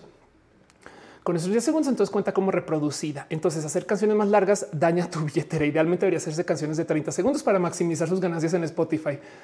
Y el primer comentario es: ¿Es esto lo que hemos llegado? Y es de pues sí. Pero ¿cómo sabe Spotify que una escucha estuvo ahí 30 segundos? Si tenemos el problema de visitas únicas versus de sesiones activas. Ya ven cómo se va desarmando este desmadre. Es que qué significa que una persona le dio play si le dio play dos veces 30 segundos. Miguel Lobotón dice: Hola, Roba, soy mi hija. Lucas dice: Los fans de K-pop tienen una guía enorme de cómo reproducir en YouTube para listas a los videos de cantantes coreanos. Ignis dice: Eso explica cómo notado que mucha música no es de canciones de menos de tres minutos, sobre todo indies. Anier Z dice cuando hace música solo para que pegue en TikTok. Imagínate. Fernando Sena dice porque antes la media una canción era como tres minutos, era por la radio. La radio te ponía más o menos ese tiempo. Mónica Gavilanes dice no hay ningún dislike. Lico Signe dice que lo han vestido de la bandera Visa. Tengo que mandarlo a hacer. Es verdad. El otro día me dieron un nombre para esas eh, faldas. Las faldas de bandera serían las falderas. Pero bueno, Juan Gutiérrez me está diciendo que la bichota no ha sido el éxito que parece ser. Nadie sabe. Bueno, imagínense esto se queja. Hay muchas quejas de cómo en el mundo de la música la gente se hace famosa por decir que son famosos y famosas. Entonces, así como tú puedes comprar seguidores de Twitter, también puedes comprar escuchas en Spotify. Entonces, imaginémonos esta situación. Sale una artista nueva, la disquera le compra una cantidad ridícula de plays en, Spotify y luego pone anuncios de una cantidad. O sea, gastan dinero para promocionar y gastan dinero para que sus números se vean todos grandotes y luego se van a la radio o a la tele o a los medios y dicen ya tiene muchas escuchas en Spotify, ¿eh? lo cual entonces en la cabeza de muchas personas cimenta la leyenda de que ya es famosa y grande. Y entonces la gente dice, ah, no manches, esta artista que es exitosa y entonces van y escuchan. Ya ven esa estrategia, es una estrategia real, esto pasa. Dice Anier, logramos derrotar a los siete dislikes. Como dice, dejo este abierto en vivo y me voy a momir. Exacto. ¿Cómo sabemos que, cómo sabemos que todos ustedes están viendo esto? ¿Cómo sabemos que, en fin, Urisha dice como Rosalía, Jorge Torres dice el cambio de música a los dos minutos en promedio. Lo que sé es por lo que lo dijo el chombo. Em, what? Aquí me dice pues que los fandoms de K-pop tenemos ya cayó el elevar vistas, tenemos muchos premios que ganar. Uri te dice que risa enteraron de todo esto y que en YouTube los fanbase pidan reproducir videos para inflar números. Ups. Alex dice este, eso es lo que es lo que hicieron con Caliuchis. El problema es que no sabemos, no sabemos. El, tema aquí es que igual y si hay artistas que son genuinamente grandotes y grandotas. Y entonces no podemos desconectar eso de que sus números fueron inflados. Y en últimas, el problema es que esto es lo que se hacía antes. Les voy a contar la estrategia de Visa para lanzar artistas. sale una nueva artista, la hija de mm, la hija de la Maniwis. Es este, un artista espectacular, canta música pop súper cool, bien chida. Y pues Televisa la quiere mucho porque también quiere a Maniwis. No se me estoy inventando toda esta historia. No, Maniwis, mucho amor para Maniwis, pero ahora es la hija de Maniwis. Y entonces Televisa quiere que la hija de Maniwis, que tiene un nombre bien cool que se llama eh, la Maniguija, la Maniguija es su nombre de artista, acaba de lanzar y Televisa quiere que la Maniguija sea muy famosa. ¿Qué va a hacer? Bueno, la va a poner en un concierto por acá para tomar dos o tres fotos, dos o tres fotos. Y luego va a hacer una gira por todos los medios que ya le pertenecen a Televisa. Y en la gira va a decir que ya es exitosa, que ya dio conciertos, que ya ganó premios y no van a decir en ningún momento acaba de lanzar, sino no, ya, ya, ya le está rompiendo. Como los medios le pertenecen a Televisa, se van a adherir a la línea, no van a contar la verdad, van a contarlo la línea que se les diga. Y al final de esa gira, ya la verdad ya está sembrada. Ya la gente va a decir, ah, sí, claro, yo acabo de, yo, claro, por supuesto que es muy exitosa. Nadie tiene recuerdos de haber ido a ningún concierto, pero ahí están las fotos que se han visto por ahí y todo lo que ven en los medios es que esta persona es exitosa. Entonces la maniguija ahora en la próxima gira que haga, ¡pum! llena. Y así lanzaban. y esto, esta es la historia de muchas personas. Este juego utilizamos usando las clases de impro. Ándale la química de la fecha y se va a la tienda. Dejo la PC prendida la transmisión para que siga contando el tiempo. dice soy mi hija mani o hija. Esto es de este. Si pasa algo horrible, eh, dale caro, dice la mani Ouija con su nuevo álbum abriendo la puerta. no único macho dice totalmente cierto en las vistas. Yo dejé la compu en mute y ando paseando al perro escuchándote por el celular. Lisbeth García dice también te pagan por ver videos como en Kuwait eh, que los veo para hacerme recargas. Ándale, la Maniwij es requete exitosa. Sí, exacto, es muy exitosa. Gama Volante dice grandes esperanzas de los noventas. Irina dice un caso así, un vato gringo que se hizo pasar por famoso. Qué divertido. La Maniwija es súper dark. Exacto. Podríamos adoptar eso. La Maniwija hace música metal oscura. Diego, Diego Morales dice y los podcasts en Spotify también los pagan por reproducción o por tiempo. Irónicamente, los podcasts en Spotify no pagan nada. Los podcasts en Spotify me van a tirar de Spotify por esto, pero los podcasts en Spotify son la trampa más grande para que la gente se suscriba a Spotify y no le pagan nada a nadie. Es impresionante. Em, es bien triste porque Spotify se beneficia mucho de que todo el mundo use esta plataforma para promocionarse y les vale gorro y ni siquiera cuidan. De hecho, hace nada un como momento de crisis con sus podcasteros porque em, hicieron como eran los Spotify Awards y trataron los podcasteros muy mal y en fin, eso es otro tema. Es toda una novela. Pero el punto es que los, podcasts de Spotify no pagan nada. Terios dice la primera vez que veo rojo en vivo. Qué chido. Ana Niveles dice los fandoms de K-pop solo, K-pop solo sirven para inflar sus views. Aldairza Manigo dice, por eso me gusta más lo underground porque es más real y talentoso. Es un decir, pero sí te entiendo mucho. Al cabo puedes escuchar específicamente porque hay bandas que son artificialmente underground, no? Urisha dice, es siempre lo dijo Richie, que es mejor ver podcast en YouTube. Exacto, porque YouTube sí paga por vista. Pero esperen, esperen, esperen un momento. Si paga por vistas, entonces no es el contenido como hecho para monetizar, saben? Versus que lo que hay en Spotify no es más honesto porque no estamos recibiendo dinero, saben? Jorge Rangel dice no le pagan ni los exclusivos. Tengo entendido que no. Pero bueno, em, no hay un esquema de monetización. Si ustedes quieren ganar dinero con Spotify, hay que subirlo como como si fuera un disco, no? De hecho, por ejemplo, los comediantes por eso a veces lo que hacen es que suben un disco de sus hits de la rutina. Pero bueno, soy mi hija dice por eso los podcasts son free para todos los usuarios. Exacto. Puedes adelantar y cambiar sin límites. Ándale. Caro dice, of course, pero si va a monetizar, alguien paga para acceder a esos recursos de monetización. ¿Sería algo negativo? Es una buena pregunta. No, no, quiero dejar la respuesta ahí.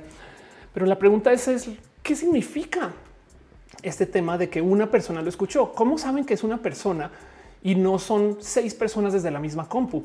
Porque no hay pasalong en el Internet. Eh? También eso es otra, porque la computadora se comparte. Y si no me creen, Spotify podría tener pasalong. ¿Cuánta gente pone una playlist de Spotify en una fiesta? Eso quiere decir que por lo menos 10 personas escucharon el anuncio. No debería haber un pasalong ahí. Irina dice como los divis del tianguis que la rutina del polo polo. Exacto. Y el hígado de pato dice tengo mucho frío. Ellos dicen me comí mis taquitos antes del en vivo. Puedes ir por más, no te preocupes, tenemos tiempo. Pero bueno, luego quiero que sepan que también está este cuento de em, el cómo cuando tú navegas el Internet todo se mide, no según, pero hay herramientas para medirles. Ustedes puede que no lo tengan presente, pero existen estas cosas que se ponen en tu computadora o estas cosas que funcionan con las interacciones que no implica estar en un sitio para que te mida que si fuiste ese sitio. Mejor dicho, saben el cuento de las famosas galletas del Internet, las cookies, que me da mucha risa que se llamen cookies porque es de qué significa eso. Eh, ¿Qué, significa que, el Internet te esté dando galletas? No, ¿a dónde vamos con esto? Y es que las cookies entonces son una cosa que hoy en día está bien regulada, pero que trae todo tipo de gran debate en el Internet, porque si yo voy al website de Ofelia, ofeliaschida.com, capaz si yo le digo mi website o mi website lo hace automáticamente, toma, aquí te doy un ID, un rastreador. Y entonces ahora si tú vas al website de mi compañero, él puede decir, esta persona vino y estaba allá en el website de Ofelia. Y entonces podemos atar tu visita con tu IP de mi website al website de Ofelia. Pero el problema es, ¿cómo sabemos que es tu visita? ¿Qué tal que tú hayas ido al website de Ofelia? Te paraste de la compu, tu mamá llegó a la compu y fue al website de mi cuate. Y tu mamá entonces ahora llevó la cookie de paseo allá a la compu del cuate. Y entonces ahora es, los dos websites dicen, uy, esta misma persona visitó dos veces y es de no, son dos personas diferentes. ¿Cómo desenredas eso? ¿Cuál es la estadística? Porque además no solo son los cookies. Em, no sé si ustedes sabían que para la gente que trabaja en marketing, es requete obvio, ya, se empaparon, pero por ejemplo Facebook hace uso de una cosa que se llama el famoso píxel de conversión. ¿Qué es el píxel de conversión? Bueno, si se fijan, bueno, hay una cantidad de websites que tienen imágenes, no? Esto es una imagen, obviamente. El servidor donde está hospedado este website tiene que entregarle esta imagen a mi computadora para que la computadora me la muestre. Entonces, si sobre todo por medio de imágenes se acepta que tu compu las descargue. Así que si yo envío esa imagen, por ejemplo, en un email y tu email abre la imagen, mi servidor sabe que tú abriste la imagen. Si usted le llega un correo de spam y abren el correo, puede que tenga una imagen por ahí y esa imagen le dice, o sea, ustedes abrieron el mail y dicen nadie se dio cuenta, pero la verdad es que al abrir el mail, si tiene una imagen, esa imagen le dice al servidor de quien abrió por allá, cargó la imagen, porque yo se la tuve que entregar. O sea, yo tuve que pasar por el proceso de darle la imagen a esa persona. Pues entonces, con el tiempo se volvió que en vez de una imagen, yo te envío una imagen de un píxel, una imagen de uno por uno transparente que tú nadie puede ver, pero ahí está, ahí está. Y el hecho de que se cargue ese píxel implica que yo puedo medir si abriste o no el mail o si fuiste a un website y demás. Están preguntando por qué hay tanto censura en el chat. Es porque eh, eh, este chat se modera.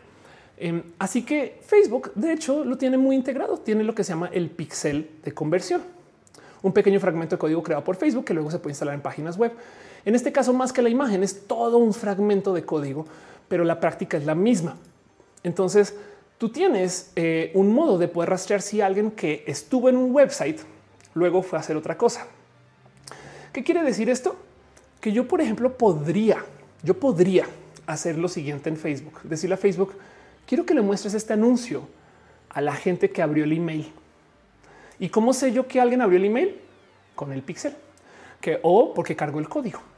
Abril Terrazas dice que hay bandera nueva. Exacto, la bandera lencha. Muchas gracias por echarle ojito a eso. Dice el Signo. Entonces no es buena idea abrir los correos de spam. Chales.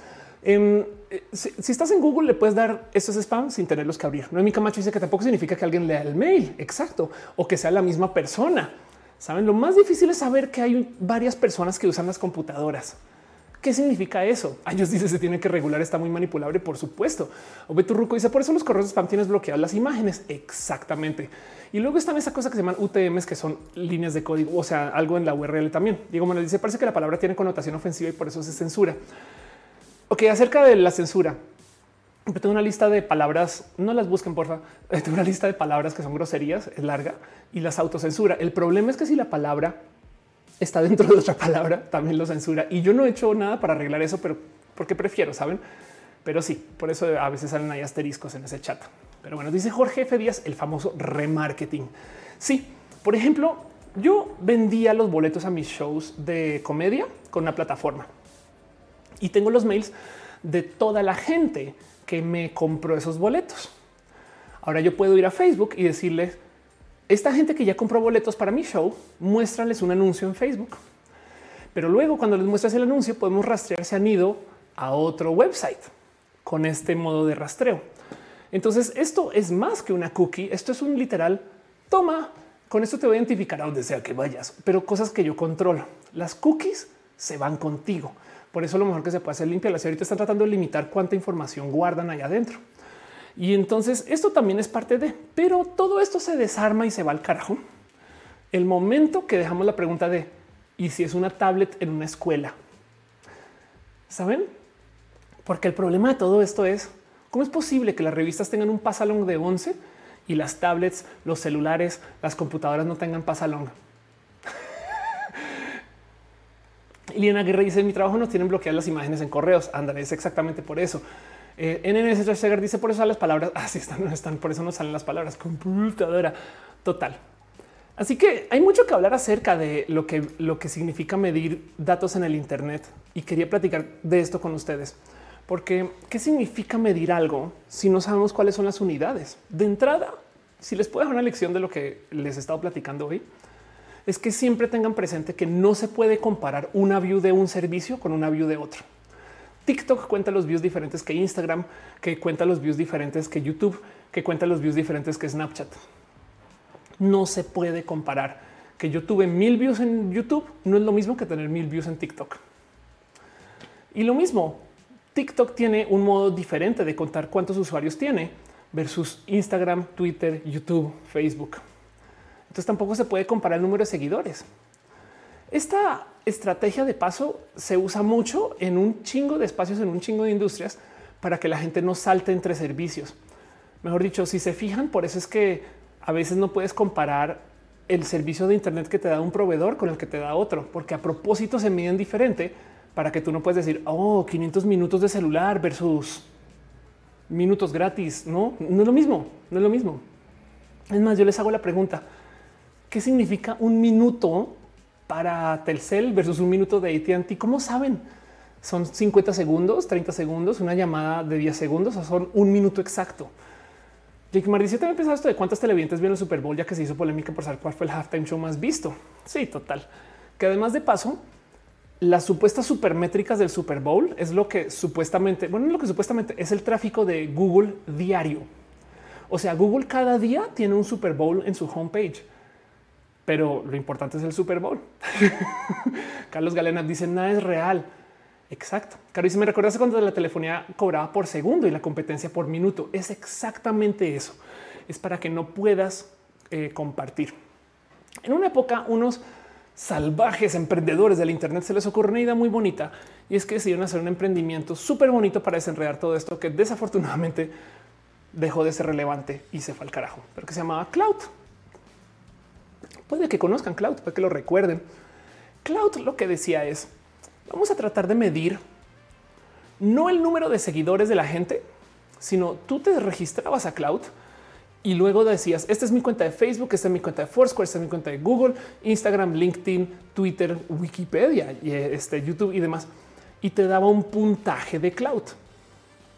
Y entonces sobre eso definía cómo, cómo eras de importante en el Internet. Y el tema con cloud es que eh, en esencia se volvió como una nueva regla. El problema es que cloud comenzó a hacer usos horribles de sus datos y que además para poder hacer este análisis se tenía que meter a modos personales contigo. O sea, en esencia tenían que hacer este análisis a fondo de, ok, está tuiteando, pero no todo el mundo le responde. Entonces tiene que analizar más o menos cuánta gente sí le responde. Y lo primero que es claro de todo esto es que esto no escala. O sea, si tú tienes 100 usuarios en cloud, tienes que hacer por lo menos 100 análisis por cada red que tengan registrada, ¿no? Pero si tienes un millón de usuarios, un millón de análisis y cada uno tiene seis redes registradas. Y por ejemplo, una de las cosas que pasaban en cloud era que si tú, por ejemplo, te registrabas, pero no dabas de alta, por ejemplo, Twitter, tenías un entonces puntaje malo porque pues estaba, estaba, no tenía todos los datos disponibles. Saben, es como que tipo de tienes un cloud bajito, ya que le das, ya que le dice tu Twitter, entonces el cloud es alto. Si no te has registrado en cloud, pues tu cloud está por el piso. Claro, porque no está midiendo nada. Así que un modo muy fácil de subir cloud era registrar todos los servicios y ya una persona que se hubiera dado de alta en cloud que solamente se hubiera registrado, por ejemplo, con Facebook y con YouTube, pero no con Twitter, iba a tener un cloud más bajo. Y luego tú podías tomar eso e ir con las agencias a decirles, yo soy más influencer porque cloud dice que tengo un número más alto. Brian Wormboy dice, Cambridge Analytica, eso es parte de lo que tenían que hacer. Ellos dicen que tanto está afectando el Ask App Not to Track en Apple, le está dando en la madre a todo esto. Em, de hecho, Facebook y Apple están oficialmente peleados por esto. Capitán Garra Negra dice como cuando el premio video más visto no la ganó BTS porque aunque rompió el récord de números, lo descalificaron porque era demasiado alto los números y que no creyeron que fueran números reales. Exacto. Y la pregunta es cómo mides, cómo decides. Dice René Alberto, pero una cita está basada en las métricas, no se evalúan con métricas, nos dan trabajo con métricas. Exacto. Pero ¿qué significan esas métricas? El tema es que así como nos cuestionamos el que es un metro, que es un centímetro, que es un view, saben? Y esto por eso me salta tanto. Lo que acabó pasando con Cloud de paso es que a eso del 2015, si mal no estoy, em, acabaron publicando el cómo calculan sus datos. Y entonces esta era como la plataforma de Cloud y vean nomás cómo se veía esto te hacía como un cálculo de más o menos cuántos seguidores tenías en cada plataforma y sobre eso te da un puntaje. No, este es el cloud de esta persona eh, que es de que 65, no? Eh, pero entonces también trataba de como que ver más o menos cuánta gente te respondía. Lo que medía era engagement. Y el punto aquí es, ¿debería ser el engagement una métrica de éxito? Porque les voy a decir algo. La gente más problemática tiene mucho engagement. Trump tiene mucho engagement. ¿Saben? ¿Es más importante Trump?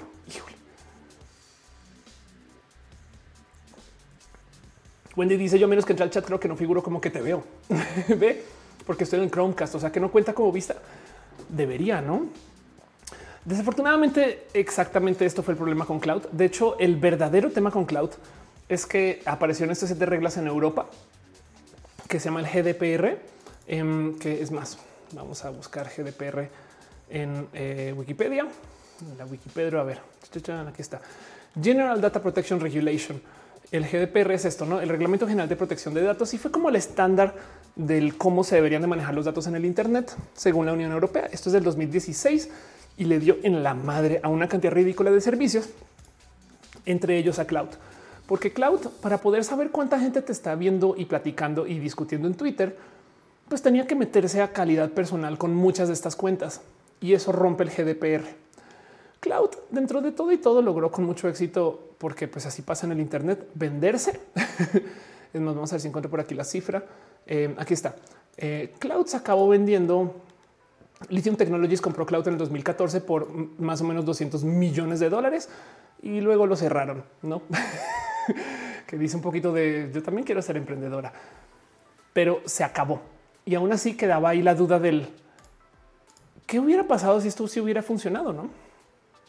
Entonces, tenemos una conversación hay que tener acerca de cuáles son las unidades para compartir, medir, para poder tener una clara decisión de si alguien es una persona conocida o no. El problema es que no existe un estándar y de existirlo tendría que ser abierto y si es abierto la gente le puede hacer trampa. Si tú llegas a decir de ahora en adelante una vista es 10 segundos de ver un video, YouTube se va a llenar de videos de 10 segundos. Entonces, ¿qué haces? Entonces YouTube se inventa un sistema súper cool. Ah, qué chido. Pero pues como TikTok compite, entonces TikTok quiere que la gente se sienta que sus videos tienen muchos views. Obviamente no van a contar los videos del mismo modo que YouTube. Y oblígame, perro. No, yo cuento los videos como me da la regalada gana. Y si la gente quiere ver números grandes, yo se los doy. TikTok. Saúl Rojas dice, ¿será que YouTube cuenta menos views porque ellos pagan eh, por views en cambio a Facebook que les pagan por el número de views? Tal cual. De hecho, de hecho también es porque YouTube es más maduro o como plataforma, pues, o sea, YouTube desde hace mucho tiempo está lidiando con ese tema del fraude, mientras que Facebook, eh, Instagram, TikTok quieren que sus números se vean grandes para que la gente se sienta bien, para que tú digas más gente me ve en Facebook que en YouTube. Entonces yo mejor me voy a Facebook. Adiós. No, eso es parte del problema. Em, dice Deme, ¿por qué estas compañías pagan esas investigaciones cualitativas sobre las usabilidad si son usuarios falsos? Es buena pregunta, ¿no? Luis Armenta dice, let me try YouTube. Dafne Martí dice, no entiendo nada de tus videos, no te preocupes que acá tenemos para otros temas más adelantito. Em, dice eh, este Dafne Martí, eres un alien, ya quisiera. Eduardo Iván dice, apenas llego de que me perdí, absolutamente nada. Juaco Gutiérrez dice, entonces parte del éxito de TikTok es que sus números son más fáciles de aumentar. Me remonto a este comentario que me hicieron acerca de TikTok parte de lo bonito de TikTok es que todo el mundo se siente influencer así sea un día. Claro, dice lo que es cierto es que el CPM es mejor en Facebook que en YouTube. Eso se dice en el mundo de los creadores, que es el CPM, es el costo por millar. O sea, es lo que se paga por un millón de impactos. El tema es que Facebook mide ese M diferente que YouTube. Y yo te puedo decir de esto, eh, yo hago más dinero CPM en YouTube que en Facebook, pero porque tengo una audiencia diferente. Entonces el, El problema es qué significa tener mil vistas. Fueron mil personas. ¿Qué tal que hayan entrado en universidad? Qué complejo. Dice Adela, entonces no hay solución a la fiebre de los views. No hay. No hay solución porque además todos los números se pueden comprar, falsear. Eh, no hay número que, pueda llegar desde la honestidad hoy en día. Hay algo que decir acerca de cómo lo que comprueba que no hay cómo hacer que estos números sean honestos es el hecho de que tú a veces no sabes por qué te fue bien. ¿Cómo, cómo decide Twitter que un tweet tuvo muchas impresiones? Pues simplemente si lo muestra en el timeline de muchas personas o en las búsquedas. ¿Cómo le haces auditoría a eso? ¿Saben? ¿Cómo, cómo, cómo, cómo dices tú, ok, esta persona recibió 10 mil views en sus tweets y este otro vecino recibió 5 mil views? ¿Qué es eso? ¿5 mil views únicos o 5 mil views eh, este, de IPs eh, compartidas o 5 mil views de gente? ¿Saben? ¿Cómo sabes que es una persona? ¿Cómo sabes que es la misma persona? ¿Cómo sabes que no es una tablet compartida? Y de nuevo, si no hay, si no hay pasa, si hay pasalón en las revistas, ¿cómo no hay pasalón en las tablets, en las compus? O al revés. Así que esto es una pregunta bien compleja pero además hay que tener presente, y yo creo que me gustaría cerrar este tema con este pensar. Todas las cifras y todos los números como son falsas y subjetivas y no se pueden comparar. Es que eso, si, de nuevo, si les, si les dejo un pensar acerca de hoy, es piensen que un view en YouTube no es un view en Facebook y no es un view en Twitch. Entonces no se pueden comparar. Y esto es bien difícil. Solamente te puedes comparar contra la misma plataforma antes y eso. Pero yo creo que hay algo que pasa con el Internet y es que él hace rato senté cabeza con que si todo el mundo está comprando views o seguidores, si todo el mundo está eh, eh, jugando este juego de subirse al tren del mame, de tener todo tipo de eh, números falsos, pues entonces también ya es parte de lo que, y le decía yo a alguien en el Internet hace nada, de lo que yo voy a llamar la belleza digital. Porque si es verdad que la gente piensa que alguien que porque tiene más seguidores es más importante, pero esos números se pueden comprar. Y entonces un día me percaté que es lo mismo que decir esto. Gente que se ha operado la nariz. ¿Por qué existe esta obsesión con que la gente se opere la cara y luego sacarlos del closet? No se dan cuenta que es el mismo castigo moralino que cuando se dice gente que compró followers, no es falsa. Esa persona es de verdad, no es de verdad, es falsa, es falsa, falsa, falsa, porque nació de un modo, pero se modificó. Así que acompáñeme con esto un poco, pero yo como quise este paralelo de es belleza digital. Y entonces, si tú estás falseando tus números, es exactamente lo mismo que operarte la nariz. Y entonces habrá quien piensa diferente de ti, habrá quien te va a abrir la puerta más rápido, habrá quien te ofrece más chambas, habrá quien piensa que tú eres una persona más importante o que tienes acceso a más cosas y obviamente habrá websites que dicen celebrities que compraron seguidores, no? Como que siento que, como que siento que hay un buen de paralelos con este pensar acerca de la belleza y de los números en redes. Y entonces lo único que podemos hacer es nomás como observar cómo todo el mundo se va a ir a modificar la cara, porque no hay más que se pueda hacer. Y si esto significa que vas a ganar más dinero, puedes ganar más dinero. Patinajera dice los influencers saben que sus números son falsos. Puede que sí. Y es que el problema es que tú le puedes comprar seguidores a alguien. Entonces tú podrías, porque eres muy fan, regalarle a alguien 100 mil seguidores. Y esto me consta que ha pasado. ¿Y qué haces? Irina dice, yo no veo tan mal cuando no es por bullying, sino para aclararnos que uno no es feo, sino normal y que la cirugía puede ser un upgrade. Exacto. Sí, total. Em, dice Capitán Garra Negra, qué denso. Jorge Díaz dice, requiere inteligencia para falsear los números y mantenerlos así. Sí, y eso porque se los prometo que habrá alguien que, que se llena de números por mofarse de eso, tanto como hay gente que se quiere operar todo ya, no pasa nada. 5J dice entonces son las famosas granjas de bots. Puede que sí, pero bueno, cierro todo ese tema con eso, que lo único que podemos ver acerca de los números es que se van a falsear tanto como la gente se va a operar y tanto como que pues nada, esto es parte de la belleza digital. Y deja ahí la duda de él, qué es lo que estamos midiendo. Porque si tenemos una medida de visitas en un website, eso igual cómo comparamos las visitas en un website con las visitas en Facebook. Si una visita en Facebook implica que están dentro de la plataforma, mientras que una visita en un website implica que fueron al website. ¿Y por qué importa esto? Porque hay planes de datos que mantienen a la gente dentro de Facebook porque es gratis. Pero si van a tu website por fuera, tienen que pagar por eso. Pero bueno, les dejo esto, les dejo esos pensares, dejo sus comentarios para ver. Ya vamos hablando una hora 35 minutos. Quería nomás como recalcar un poquito eso que todos los números son absolutamente y completamente falseables. De paso, me tomo dos segundos para leer sus piñas y sus abrazos porque he estado muy desconectada de eso ahorita. Gracias millones a toda la gente que ha dado su cariño y su amor. Ángel Michael Boria dice este tema a veces me enreda más que este un güey con ojos tuertos em, y dice los bots pueden ser, pueden ser usados en Spotify. Pregunta Ángel eh, Michael. Sí, claro que sí. Tú puedes pagarle a bots para que tengas más escuchas. Fin, eso es todo. Y, el tema es que luego Spotify te va a dar dinero a ti. Entonces podrías hacer un cálculo de cuánto estoy pagando versus cuánto estoy recibiendo. Y hay gente que vive de eso, no? Um, perdón, veo también que Luxe002 se suscribió con Prime. Muchas gracias. Daluriz Radio hace una hora. Muchas gracias también, Carmila. Ah, seguro por eso iba gente a decir dónde estoy.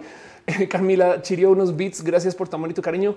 Mucho tren del hype. Por eso estaban preguntando. Ya entendí. Gracias por su amor. Carlos Crevioto, Krilianath, Carmila eh, y Caro de Hanamori, cariño y esas cosas bonitas. Y en el YouTube, Cat Power dice acá sigo, te mando abrazos. Fernando Cernas también dejó muchos cariños. Cinti eh, eh, Rusil también dejó amor en eh, calidad de abrazos financieros. Gracias por su amor y su cariño. Capitán Carronero dice: No compraría las operaciones, no compararía las operaciones con comprar números. Mejor usar filtros, pues hay muchas estrellas de TikTok que tienen pegue por su piel blanca y suave. pues sí, sigue siendo belleza digital. Pero, pero a ver, si tú ves una persona que tiene muchos seguidores, habrá quien le considera más importante. Y yo creo que eso es parte del fail de la belleza digital o, el cómo funciona el hack, si lo quieres ver. Sandra Ortiz dice: Yo también sigo acá y te amo mucho. Yo a ti, Sandra, gracias por estar. Hechitivas dice que tarde no pasa nada. Dice Carlos, en la mayoría de las plataformas está prohibido los bots, pero hay empresas de eso. Sí, es que la posición estándar es que claro que se van a posicionar en contra de los bots, pero esos bots generan más interacción. Miren, lo único que podemos tener seguro de las plataformas es que quieren que pasemos más tiempo en la plataforma. ¿Por qué? Porque viven de anuncios. A ver, que no se les olvide, eh, Google eh, Ad Revenue Percentage. Vamos a ver si lo encuentro así de fácil.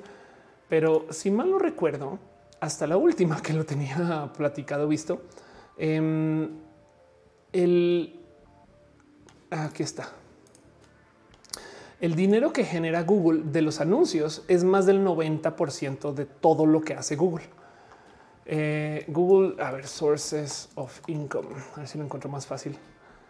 Y, esto igual ya cambió un poco, pero aún así quiero que sepan que Google es mayoritariamente una herramienta para vender anuncios. O sea, de resto, eh, esta gráfica, güey eh, esto me divierte mucho. Esta puede ser viejísima, pero pues así, así era como se presentaba en mi época. Era de eh, Google que el carro, eh, que el carro inteligente, que los proyectos, que no sé qué. Google vende anuncios, güey. Google Maps es un modo de vender anuncios. Google Phone es un modo de vender anuncios. Em, y si esto debe ser viejo, yo, yo le pondría que por lo menos dos tercios es parte de, de anuncios, pero como sea, Google es mayoritariamente una plataforma de venta de anuncios. Todos los demás son excusas para vender anuncios o para tener más usuarios que vean esos anuncios. ¿Por qué se la pasa Google poniendo fibra óptica para que la gente navegue el Internet y vea anuncios? ¿Por qué Google nos regala los mapas? Porque en la búsqueda de mapas aparecen anuncios. ¿Saben? Entonces, lo que quieren es que pasemos más tiempo en su plataforma. Así que quizás la única métrica en la que sí podemos confiar es esa. Sí, se necesita un mejor nombre. Esa gráfica de PowerPoint del 2003 y total se ve viejísimo eso. Adela Herrera dice otro porque le vamos a los bots de Pepe y Teo para que lleguen al millón. Se merecen ese millón. Eh, dice creo que las únicas plataformas que se pueden fiar de sus seguidores es de las que pagas o no, no al revés, porque em, eh, capaz si te hacen ver más números para que tú digas hoy me va re bien. O sea, claro que podemos sospechar. Fátima Granados dice nunca va a estar más orgullosa de mis suscriptores. Adele R dice eh, ya te había leído, perdón, en los bots de Pepiteo. Aquí me dices cómo los acarreados con los partidos. Técnicamente no se puede, pero pues cuál no lo hace. Total. Ondara dice todo es una farsa y un engaño. Se lanza por la ventana. el gran gráfico de la torta. Así. Entonces, de nuevo, voy a cerrar este tema con este pensar. No se pueden comparar los números. ¿Y qué significa esto? En general tenemos este problema en física, porque es muy difícil entender que un metro ahorita es lo mismo que un metro, no sé, en un marco en referencia de movimiento, ¿saben? Pero pues tenemos una supuesta métrica para poder estandarizar todo eso. Y aún así, si nos sentamos a medir exactamente cómo cada plataforma mide cada cosa, tenemos un problema serio porque quien mide es la misma plataforma. Entonces es posible que nos estén dando números que nos hagan sentir bien. ¿Y ahora qué significa eso? Pero bueno, cierro este tema, me voy a lo próximo. Les quiero un chingo, cómo se sienten, leo sus comentarios. Gracias por ser parte de esto. Velas sin fuego dice, llegué muy tarde, no llegaste muy a tiempo. Vámonos a lo próximo de lo que quiero platicar con ustedes. Y ahora, una pequeña nueva sección.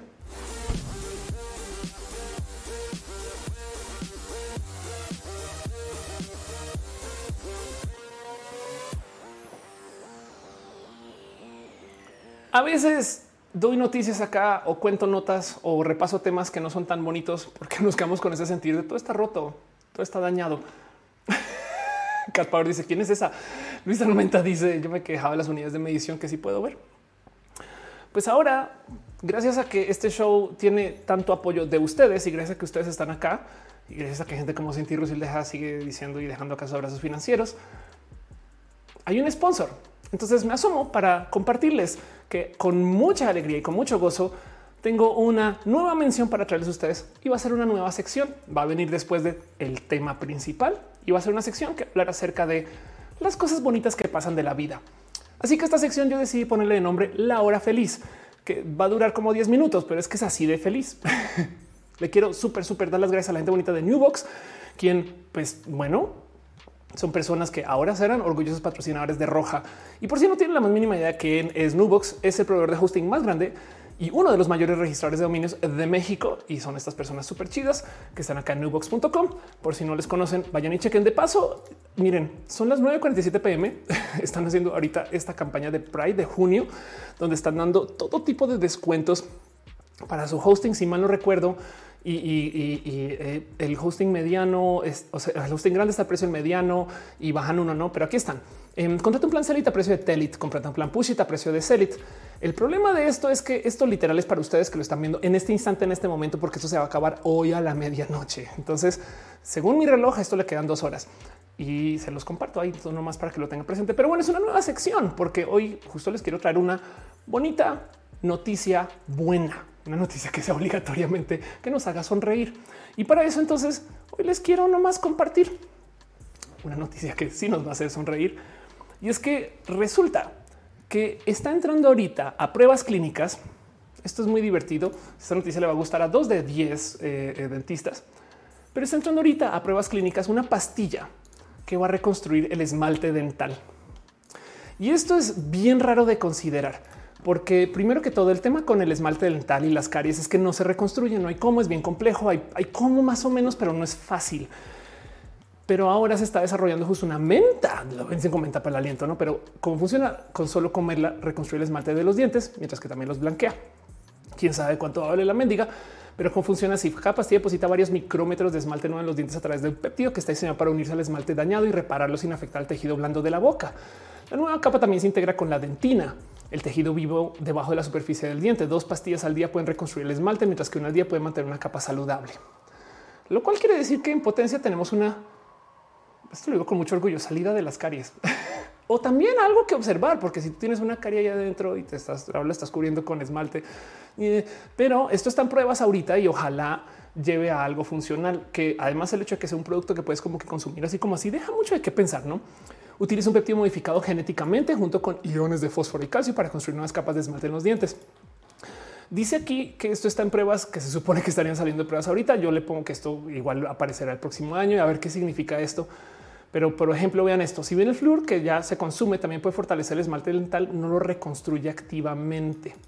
Así que hay algo que hablar acerca de cómo va a cambiar esto, todo el proceso de eh, este eh, pues, toda la dentistería de acá a futuro. Pero bueno, como por eso digo que es una noticia feliz para dos de cada diez dentistas.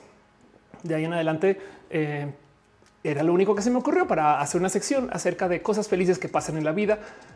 Y qué mejor modo de iniciar una sección de noticias felices que con una sonrisa. Entonces, esto lo voy a hacer eh, una vez por semana. Vamos a ver cuánto tiempo la gente ahorita en Newbox este se queda aquí. Yo espero que por mucho tiempo, pero sepan que gracias a la gente chida de Newbox habrá más roja. Entonces, esta sección existe ya que la gente bonita de Newbox es gente feliz. Me pidieron que ayudara a esparcir esta felicidad con ustedes.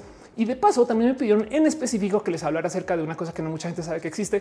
Para la gente que no tiene presente que es Newbox, em, de nuevo, es eh, eh, este servicio que es un proveedor de hosting y registrar de dominios que no mucha gente sabe. Tienen esto que es newbox.org. Newbox.org eh, es un esfuerzo súper, súper, súper bonito para enfrentar todo aquello que tenga que ver con eh, eh, las ramas de responsabilidad social, con estos siguientes géneros de acción. Estoy leyendo equidad de género, educación, medio ambiente.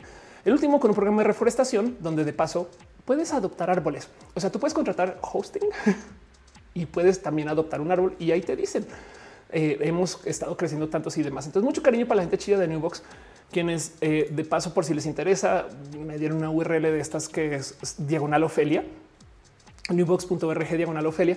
¿Saben qué les voy a decir algo? Ya me siento además como youtuber de verdad, porque estoy a dos de hablar de VPN. Pero en este caso estamos hablando de Newbox, que hace mucho más que todo esto. Entonces conozcanles. Pero bueno, el punto es hoy estoy aquí para hacerles saber uno, que tenemos una noticia feliz y que nuestros dientes van a tener esmalte en potencia en el futuro. Y luego también esto que tiene este cuento de los ejes de acción. Eh, dice Cintia que entre los árboles si me interesa. Exacto, contribuye a conservar el ecosistema de nuestro país. Y esto lo hacen de paso con los ingresos de Newbox. Esto es aquí está el conteo 6301 árboles plantados y toman esta medida también porque pues es gente que le importa. Si les importa, es gente chida. Así que muchas gracias a la gente bonita de Newbox por ser parte de eso. Chequenles, escríbanles, entérese quiénes son. Roja va a existir un ratito más gracias a que tienen su apoyo y su cariño. Ya saben cómo es. Mónica Gavilán, si eres youtuber de verdad. Ahora ya soy youtuber, ya soy una youtuber de verdad y conozcanles em, los cursos de Crean etc. Sí, claro, conozcan a la gente chida de, de, Newbox, em, porque en general tienen mucho, mucho corazón. Si bien el hecho de que se hayan acercado conmigo y me hayan dicho, Ofelia, queremos hablar de noticias bonitas, yo así de qué está chido. Vamos a tener más en esta sección y vamos a ver por dónde nos lleva. Pero del otro lado, también quiero nomás recalcar que están aquí para apoyar y que es gente de mucha alma. Tienen ahorita dos horas y ocho minutos para contratar el plan de hosting a super precios que se va a acabar ahorita, porque esto pues, ni siquiera estaba planeado. ¿eh? O sea, vean, aquí está Aquí están todos los términos y condiciones, etc. Luego hay todo tipo de promociones y demás, pero ahorita esto es lo que está sucediendo. Newbox.com diagonal Ofelia y newbox.org diagonal Ofelia y sepan que tienen varios ejes de acción, medio ambiente, educación, equidad de género. Y voy a estar hablando mucho de estas personas porque les tengo mucho cariño. Pero bueno, Beethoven dice ya vas a vender anuncios. Eres nuevo, no? Eh, perdón, lo digo es porque yo vivo de esto hace mucho tiempo. Pero bueno, Aire Esparragosa dice próximo anuncio será de Raid Shadow Legends. Exacto. Así funciona. Exacto. Voy a tener anuncios de este contraten. Eh, eh, ay, ¿cuáles? Los que venden eh, rastrillos, güey. En fin, muchas gracias. Eso, la sección de Newbox. Pero bueno, una sección que se llama, esperen, ¿cómo le puse? La hora feliz, que dura como 10 minutos porque así de felices. Vámonos con la próxima.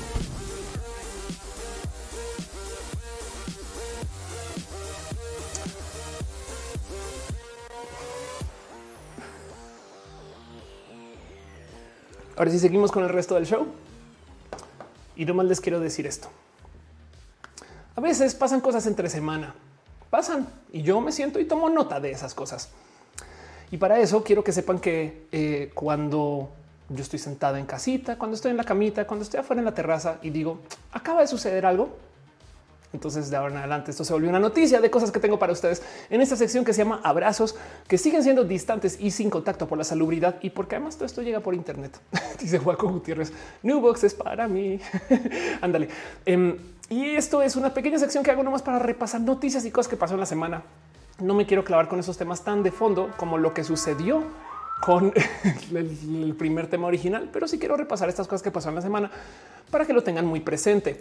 Y lo primero que tengo para ustedes es esta noticia que pasó. Pues primero que todo pasó Pride, hubo la marcha lencha, hubo la marcha LGBT y estuvimos en el noticiero más visto del país según Denis Merkel sacó su bandera LGBT durante su noticiero y el Internet se derritió y se explotó.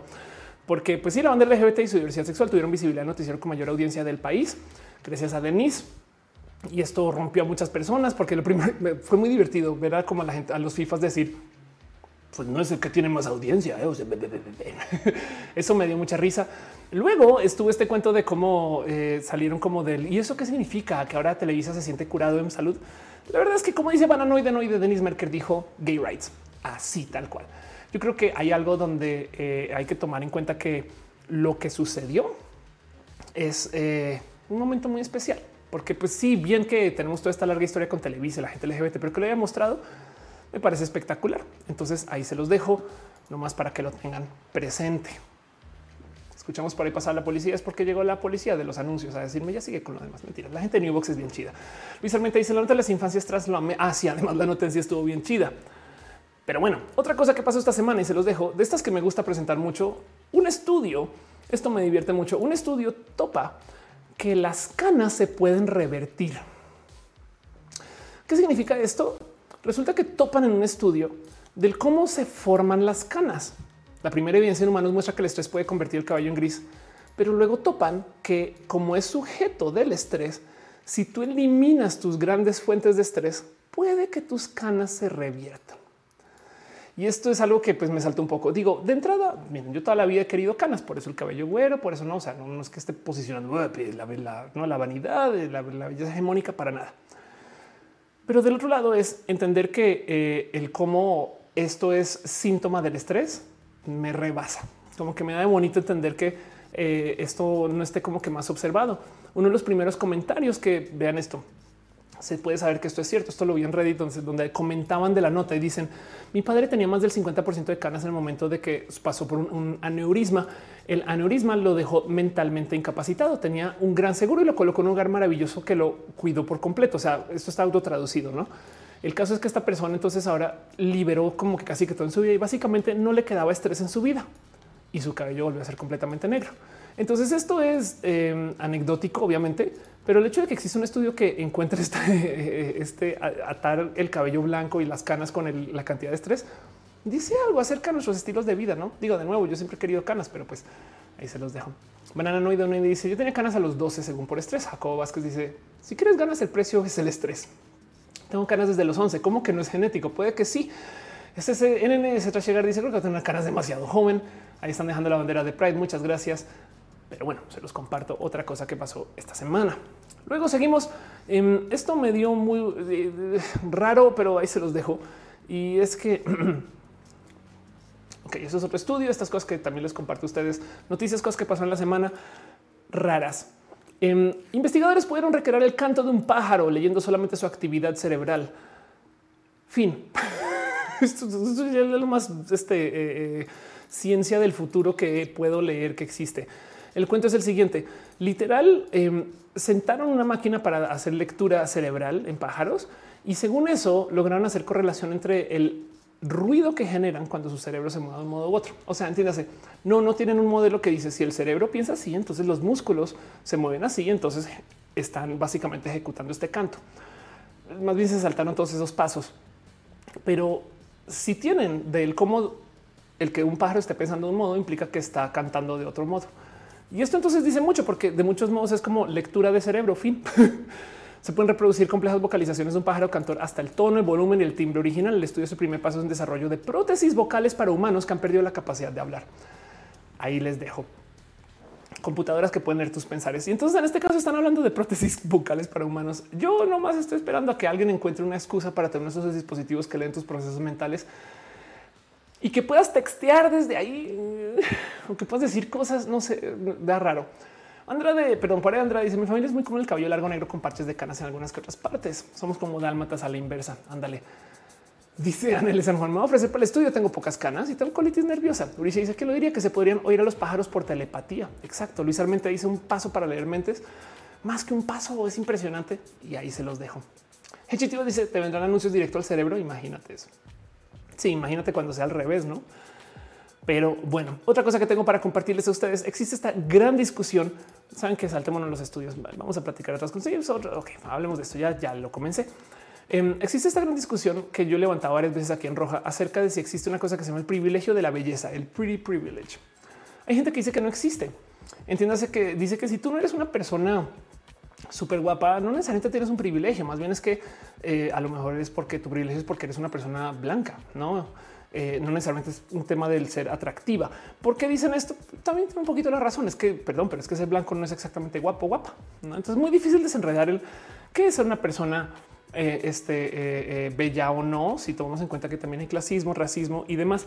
Pero pues yo creo que para cualquiera de nosotros que no sea una persona excesivamente bella, nos ha tocado ver cómo nos tratan diferente. Y pues bueno, depende según las personas, pero aparece este estudio que controla por raza, género y el tema de lo que dice en inglés, em, returns. Ok, el tema de, de cuánto llama la atención el atractivo físico. Esto obviamente para Estados Unidos. Entonces, evidentemente topa lo que ya sabíamos, que las personas físicamente atractivas ganan sustancialmente más que las personas poco atractivas similares y la brecha salarial de la belleza es más grande entre las mujeres negras. Y dice mucho eso, ¿no? Así que ahí se los dejo. Resulta que sí, pues la gente bella gana más en sus salarios. Eh, eh, y ahí les comparto un estudio que controla, controla, es que esto es lo bonito de este estudio, que controla por raza y género sobre cuánto dinero genera cada quien. Y esto me parece impresionante. Serena Nava, que es muy guapa, de eso le estoy muerto, claro que es muy guapa. Teris Contreras dice, tengo canas desde los 15, solo me queda el 40% de mi cabello negro los 28. Dice Mónica Gavilanes, si podemos textear con la mente, dejaríamos de hablar. Ya casi podemos textear con la mente, si lo piensas. No hablamos con nadie, escribimos en el celular. No, o sea, la verdad es que, pues, o sea, ya pasa. César de mente dice, debería hacerme una cirugía en vez de hacerme una maestría. Espero el estudio. Puede ser. Pero ahí se los dejo otro eh, pequeño abrazo, cosas que pasaron esta semana. Un estudio que topa que el pre privilege es real. Otra cosa que pasó em, este, eh, esta semana, cosas que les quiero compartir es ahorita esto pasó ayer, si mal no estoy, pasó hoy. La gente está enloquecida en el Internet con nadie más y nadie menos que Lil Nas X, porque eh, literal dio un beso en vivo. Y, y, esto es algo de lo que quería platicar con ustedes, porque hay algo hay que hablar acerca de cómo Em, la gente explotó con esto. ¿Por qué? Pues porque estamos hablando de una persona LGBT que está dando un beso a un bailarín en vivo y depende de su opinión del cuento. La locura más grande que yo vi es que la gente se quejó de por qué tienen que sexualizar estas cosas. Y es que pasa mucho que cuando se habla del tema LGBT, como que la gente piensa que automáticamente decir que tú eres lesbiana implica ya se ya le puso sexualidad. Pues sí, porque estamos hablando de una orientación sexual, pero del otro lado también está el tema de cómo no, no todo lo LGBT es sexualizado o sexualizable. Y es bien, bien, bien chingón como salen estas personas a decir, oye, oye, oye, es que está abusando de su cuerpo y es de como todo el pinche mundo, güey. O sea, ¿en qué momento em, no es esto? Lo mismo que hace todo el mundo que saben, o sea, no sé, en el Super Bowl que se mostró unas chichis, güey, ¿saben? Lil Nas no dudó en darle un cachondísimo beso a uno de sus bailarines durante su performance en los BET Awards del 2021. El 27 de junio se llevó a cabo la ceremonia número 21 de los BET, que es Black Entertainment Television eh, la tele del entretenimiento negro. Em, eh, eh, y esto sucedió en California. Sin lugar a dudas, uno de los momentos que marcaron la noche fue cuando Lil Nas X cerró su presentación en vivo, donde cantó Montero con beso a uno de sus bailarines. Y híjole, como la gente se enloqueció, el Internet se rompió y por consecuencia, ahora yo lo tengo aquí para discutir con ustedes, para preguntarles qué piensan. Pero bueno, Freddy Hernández dice y el beso de Madonna con Britney Cristina. Exacto. Beso en Blancanieves. Aquí a mi 007 dice como la racita que decía que asumir que Luca era gay es sexualizar a las niñas. Exacto, exacto. Eh, eh, no es lo mismo. Em, Eduardo Permac dice a veces homofobia suele ser más fuerte entre, entre eh, ¿cómo? Este, comunicadores de color. Ah, claro, sí, claro. Las comunidades de color, híjole, la pasan re mal con este tema, tristemente. Sin de que dice una preocupada por el COVID. Luis Armente dice así como Cristina Aguilera, Madonna, Britney. Sí. Saben que el primer mundo ya salió del COVID. ¿eh? No sé si, si se han echado, le han echado ojo a eso. No han salido todavía. Tiene todo tipo. O sea, Israel ahorita está pasando por todo tipo de problemas, pero su mentalidad es que, o sea, ya, ya, por ejemplo, en Nueva York ya se puede comer en los restaurantes adentro. Eh, ya, ya no sé. Latinoamérica vamos a vivir el COVID más por más tiempo. Es bien triste eso, pero mismo. Leonardo dice: Yo no sé por qué la gente se altera por un beso. Yo estoy totalmente de acuerdo contigo, pero bueno, ahí se los dejo para leer o escucharles. Pero bueno, ¿Qué más tengo yo para ustedes? Em, la última cosa que tengo, la última noticia, cosas que pasaron esta semana, y esto también viene del super hiper mega futuro, y es que resulta que ya se hizo un tratamiento. Esto también es como de, güey, no puedo creer que esto exista. Pero se hizo un tratamiento para hacer uso de esta tecnología que se llama CRISPR, que por si no ubican, CRISPR es una locura, pero es una tecnología de modificación genética. Em, aquí está. Eh, CRISPR es eh, un acrónimo de hecho que viene para eh, repeticiones palindrómicas cortas espaciadas regularmente. En esencia, em, es un grupo de este, es una que es una familia de ADN de, secuencias de ADN encontradas en los genomas de procariotas organismos. El caso es que es un escritor y editor de ADN, el CRISPR. es una tecnología súper chida, súper cool que permite que puedas modificar el ADN. Estoy súper simplificando. Y entonces con CRISPR tú puedes hacer muchas cosas. Al modificar la genética de algo, pues en esencia, pues cambias quién es y qué, significa que hace. Y hay todo tipo de cosas que se han modificado con CRISPR. Pues bueno, tenemos ahora el que por primera vez se inyectó CRISPR en la sangre para tratar eh, una enfermedad genética. Entonces, un nuevo tratamiento basado en CRISPR para una enfermedad hepática rara y mortal depende de una inyección que contiene un ARN mensajero que codifica una enzima de corte ADN. En esencia, tenemos la ciencia como en la ciencia ficción para inyectarle algo a alguien y cambiar su ADN. Y ya se logró poner a funcionar de tal modo que le salvó la vida a alguien. Y eso es una notición, porque pues la primera pregunta que tú haces con una cosa así es ¿y qué viene? Sobre decir que, a ver, em, el hacer modificaciones genéticas no es papitas, porque son de esas cosas que es un, es un dilema súper cuatridimensional, ¿no? Que si tú cambias una cosa acá, capaz eso tiene...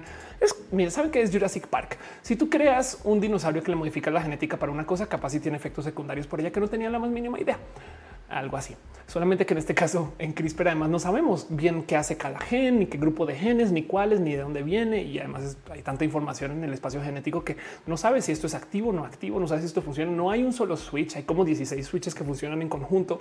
Y, si tú le picas a estos, acá se caen estos de allá.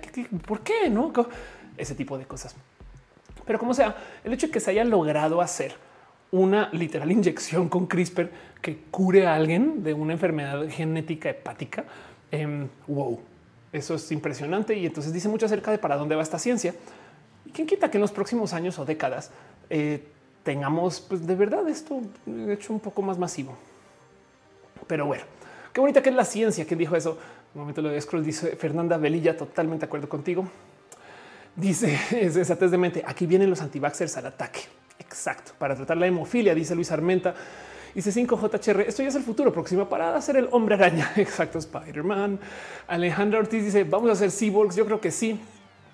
Eh, Cintia Pérez dice te gustaría haber estudiado una ciencia, pero de la salud biológica. Yo creo que a esta altura hubiera, hubiera, hubiera tronado esas materias, pero pues sí. en fin, 5TR dice combinas esto con un poco de inteligencia artificial para hacer experimentos. Ya tienes que hace cada genoma. Pues es un poquito lo que está haciendo la gente. Dije, dice Irina, déjalo hepático, cáncer. Total, total. Entonces, pues sí, como dice eh, Metzli eh, Gallardo, eso es lo que le pusieron la vacuna atentamente Pati Piñata. Pati Piñata, además, no? Sí, exacto. Eso es un poquito lo que lo dice la gente, la gente antivacuna. Está a modificar el ADN. Sí, total. Pues así las cosas. Pero bueno, cierro esta sección. Nos vamos a lo próximo. Me quedo aquí un ratito más para hacer preguntas y respuestas. Llevamos más de dos horas platicando. Gracias por acompañar. Quiero otra vez darle un súper agradecimiento a la gente bonita de Nubox, quien me hace ser una youtuber de verdad. Ya no soy una youtuber de mentiras porque ya estoy hablando con un patrocinador que este, vende servicios para cosas del Internet, como en este caso registrar desde dominios y así hospedajes. Vámonos con lo próximo.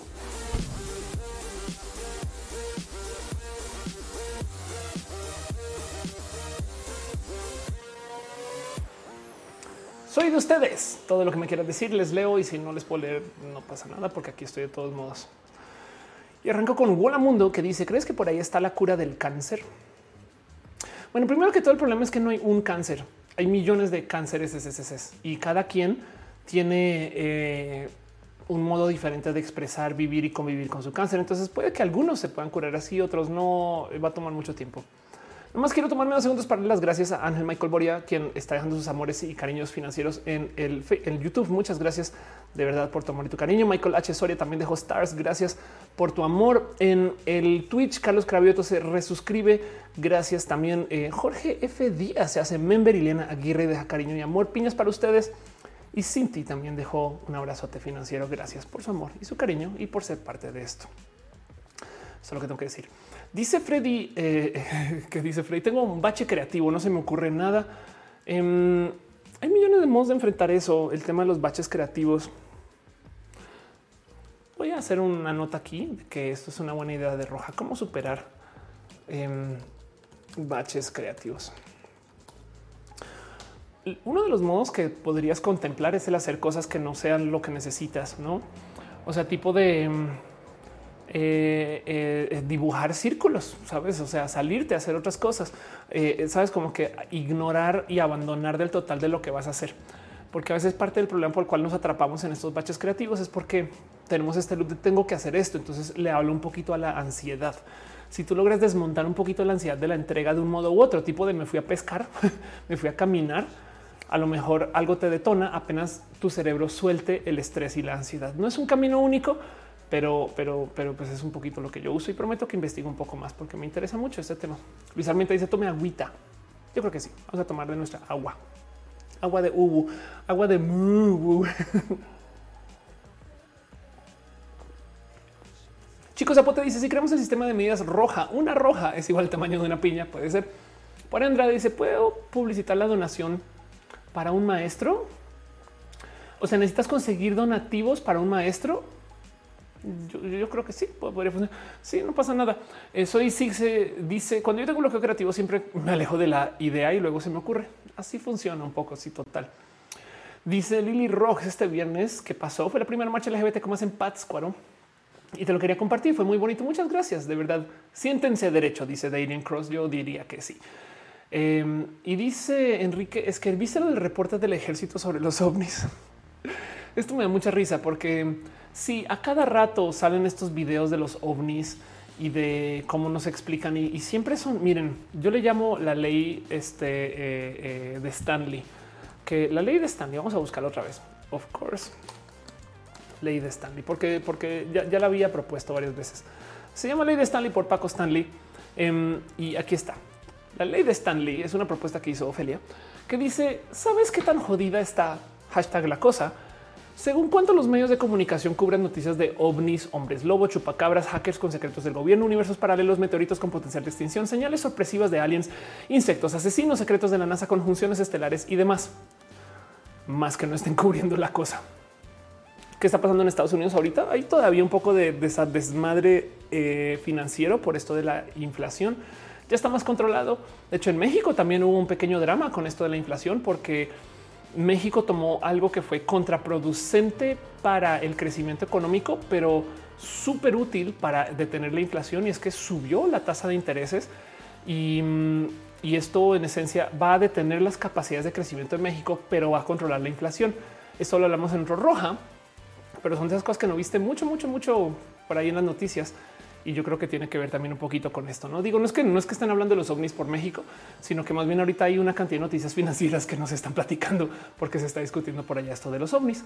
Y pues sí, hay algo que hablar acerca de los ovnis. Sí, pero este cuento de cómo es que los ovnis siguen siendo algo que vio una persona rara por allá desde el gobierno, no eh, como que es más, no se sabían que estadísticamente hablando, eh, los avistamientos de ovnis se fueron a piso justo y casual cuando llegaron las grandes cámaras portátiles. No, entonces también eso dice mucho acerca de dónde venían los ovnis antes. Ángel Ito dice: Tengo una duda. Si tú ya que te operaste la voz de pronto dejaras de bloquearte esto y dejaras de tomar estrógenos y se volvería a testosteronizar tu sistema, te volverían a engrosar las cuerdas y volvería la voz grave. Lo más probable es que no, por el mismo motivo que la voz solamente te cambia una vez en la pubertad. Entonces, si yo ahorita arranco con eh, una retestosteronización, por dejar de bloquearte esto, básicamente ya, ya pasé por eso. Me explico. Em, no esperaría por, o sea, la voz no se vuelve consistentemente grave con el pasar de los años. Así que yo creería que no, no, no, no baja, pero honestamente no sé. Eh, la verdad es que igual y sí. Luis Armenta dice: Es ese interés que usan los bancos para establecer un crédito. Ese mismo, ese mismo. Mejor dicho, ok, pequeña clase de cómo funcionan los intereses del Banco Central. Los bancos declaran un interés para darte el dinero ese interés varía. Si el banco quiere que el dinero vuelva, los intereses son altos. O sea, te da un préstamo carísimo para que tú saques un préstamo chiquito y que devuelvas el dinero en chinga. Si el préstamo está por el piso, el, dinero va y se pierde y se queda por ahí en circulación. Entonces, en esencia, según qué tan alto, qué tan bajo está el crédito, o sea, la tasa, em, es el que tanto necesito el dinero que me lo devuelvas. No. El tema es que los bancos tienen bancos. O sea, hay bancos de bancos. Los bancos que conocemos grandotes tienen un banco central, que en este caso el Banco de México, y ese Banco de México le presta dinero a los bancos chiquitos, no Banamex, Scotia, no? Y entonces ese banco central hace exactamente lo mismo. Si necesita dinero en circulación, intereses a piso. Si necesita que el dinero vuelva y no está en circulación, sube los intereses. Y como sube los intereses, digo, en esencia el Banco Central puede subir los intereses y Banamex puede decir, me vale gorro, yo los mantengo bajos y se vuelve, o sea, pierde dinero porque los otros bancos no están prestando, ¿saben? Así que lo que suele suceder es que si el Banco Central sube los intereses a todos como que les toca. Y entonces esto lo usan para controlar cuánto dinero hay en circulación. Ahorita tenemos un tema de economía donde hay demasiado dinero en circulación y por eso hay inflación y hay que traerlo de vuelta a casa. Pero a la par estamos saliendo de la pandemia y necesitamos que la economía se reactive. Entonces es una de dos. O te recuperas de la fiebre o te recuperas del dolor muscular por, haber salido a trotar. No una pésima analogía, pero me entienden, ¿no? Como que, como que una de dos. No, no, no puedes a la par recuperar la economía y que se reactive y sacar dinero de circulación. Y el Banco de México optó por jugársela en contra de la inflación. Fue una jugada que nadie se esperaba, de hecho, pero bueno. Becky Santo dice: Me encantó el roja de hoy, me tengo que ir a dormir. Muchas gracias. La pregunta es si estabas acá de verdad o si todo esto era un número falso. Dice Tanta Bernier Fernando. El problema es que cuando lo hago eh, sueño, sueno relativamente igual que de más pequeña y eso me preocupa. Ahora le están hablando de la voz, no? Em, dice y de Pato principalmente se está hablando de ovnis por lo que se liberó el Pentágono el viernes. Sí, exacto. Sacaron estas noticias ahorita. E Vortex dice el podcast de que ya de mi Lobato cuenta su experiencia con aliens. Ándale, Saúl Rojas de un abrazo financiero. Muchas gracias. Muchas, muchas, muchas gracias. Eh, Bananoide no dice hay una pintura mexa del siglo pasado donde está la Virgen de Guadalupe con un ovni arriba. Qué divertido. Em, dice caro control inflacionario. Muy de derecha para ser izquierda gobernante. Ándale, sí. Em, dice, dice Fernando FTM, soy Fernando masculino, pero hay ejercicios para la voz totalmente de acuerdo. Hola Mundo dice, em, hoy me comí una naranja, estaba rica, qué chido, qué bonito saber de eso. Eh, Sandra Ortiz dice marihuana y voto del Senado. ¿Quién era que decía que en México cada tantos meses legalizan la marihuana? Wendy dice yo menos que entre el chat, creo que no figuro como que te veo. ah, porque estás desde la Chromecast, qué raro. La teoría austriaca, austriaca de los ciclos económicos de Asimov o le estoy muerto. Dice cómo te gustaría que fueran los aliens? Una pregunta. Saben que em, hace nada publicaron una lista de potenciales. Ok, primero que todo, hay esta cosa que son los exoplanetas, que em, son, son eh, pues que exoplanetas. Ok, eh, los exoplanetas son básicamente eh, planetas que viven o están tan distantes de la Tierra que en esencia podrían tener vida, no los exoplanetas. Entonces hay como este, como ya catálogos de cuáles planetas compartirían en potencia características con la Tierra.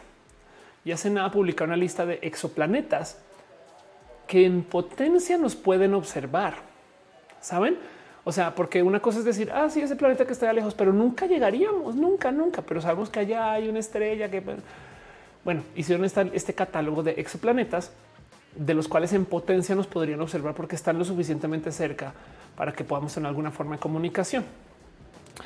Y si estamos buscando exoplanetas muy similares, o sea, planetas que están a tanta distancia de su estrella, que pueden tener agua a más o menos las mismas temperaturas y que entonces en esencia podrían tener un planeta que tenga más o menos las mismas características que el nuestro. Esto quiere decir que son planetas que podrían tener seres humanos. O sea, seres que se desarrollaron como nosotros y nosotras, digo, que existan allá en paralelo y por aparte de, nuestra, de nuestro desarrollo sería titánicamente coincidente. Yo creo que eso solito eso generaría una nueva religión que porque, porque dirían, güey, no puede ser, no puede ser que dos planetas que no tenían contacto desarrollan la misma vida, no? Eso ya despertaría muchas dudas. Pero el punto es que yo le encontraría mucho gozo a que si cuando llegan los aliens son iguales. y decía un poco de qué pedo, güey, no? Y, no que hablar algún idioma que podamos entender y dice wow. Pero bueno, em, este, dice que la evolución convergente. Ándale. Emanuel dice, dice sexo planetas no habían cerrado desde antro. Sigue abierto todavía, al parecer. Dice Lily Rox, más de 400 personas viendo y solo 230 likes. No olviden su manita. Muchas gracias. Bueno, estoy muerto. Dice eh, y es viendo nuestros satélites. Mira los marcianos. Sí, exacto. Sí, total. Pues es que si lo piensan, eh, ya, somos los marcianos, pero no. Alberto Ortega Minacata dice: Chéquense el canal de Iria Unam y trabajo. Hay un par de pláticas sobre explanetas. Qué chido. Chequen lo que hace René. Que, oh, qué divertido leer eso. Dice Fabián Betty Ramos: son vulcanos. Ándale, exacto. Mi suba dice: Los aliens deberían de ser como Dito. Gama Volantis dice: Yo voy a comprar mango. Finalmente, después de un mes de antojo, no tenía efectivo hasta ayer, había perdido mi tarjeta. Qué bonito. Luis Armenta dice: Como el meme de Spider-Man señalándose a sí mismo. Exacto. Por fin llegaron los aliens y cómo se ven, no, pues parecen tabasqueños. no sería eso lo máximo. Como que yo eso es, o sea, como que eso me, rompería la cabeza más que si, que si aparecen estos, estos seres que no que tienen una comunicación, una vida cuatridimensional, pentadimensional que no entendemos, no como que, que de repente lleguen y te hablen en alemanes de güey. Qué locura con eso. Pero bueno, Sí, pero dice, ¿estás familiarizada con el experimento del basílico de Rocco? No, cuéntame un poco. Scarlett dice, ¿por qué realmente una figura antropomorfizada de otras especies extraterrestres? Eso es lo más FIFA. Bueno, déjame decirte que en Star Trek eso sí lo explican. ¿eh? Em, eh, vamos a ver si lo encuentro eh, bajo este nombre.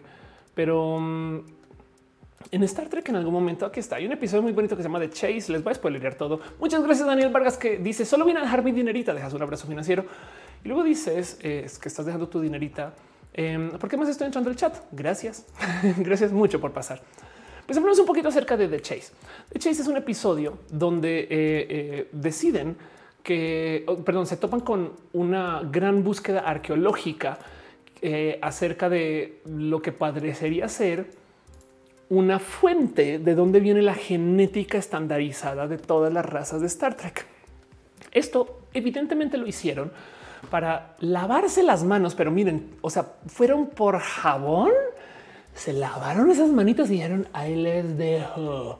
Por esto es que todos los aliens tienen dos patas, dos manos y estas. Y entonces nos dan esta serie de episodios donde en esencia hay como una carrera por encontrar una fuente originaria del ADN de los humanos.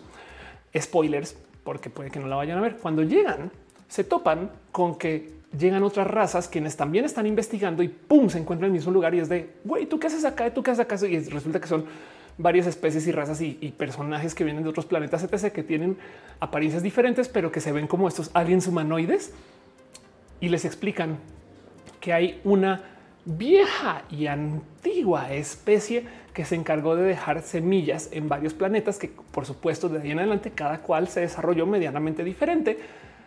Pero como vienen de una sola fuente, entonces por eso todos y todas tienen dos patas, dos manos y son como humanoides.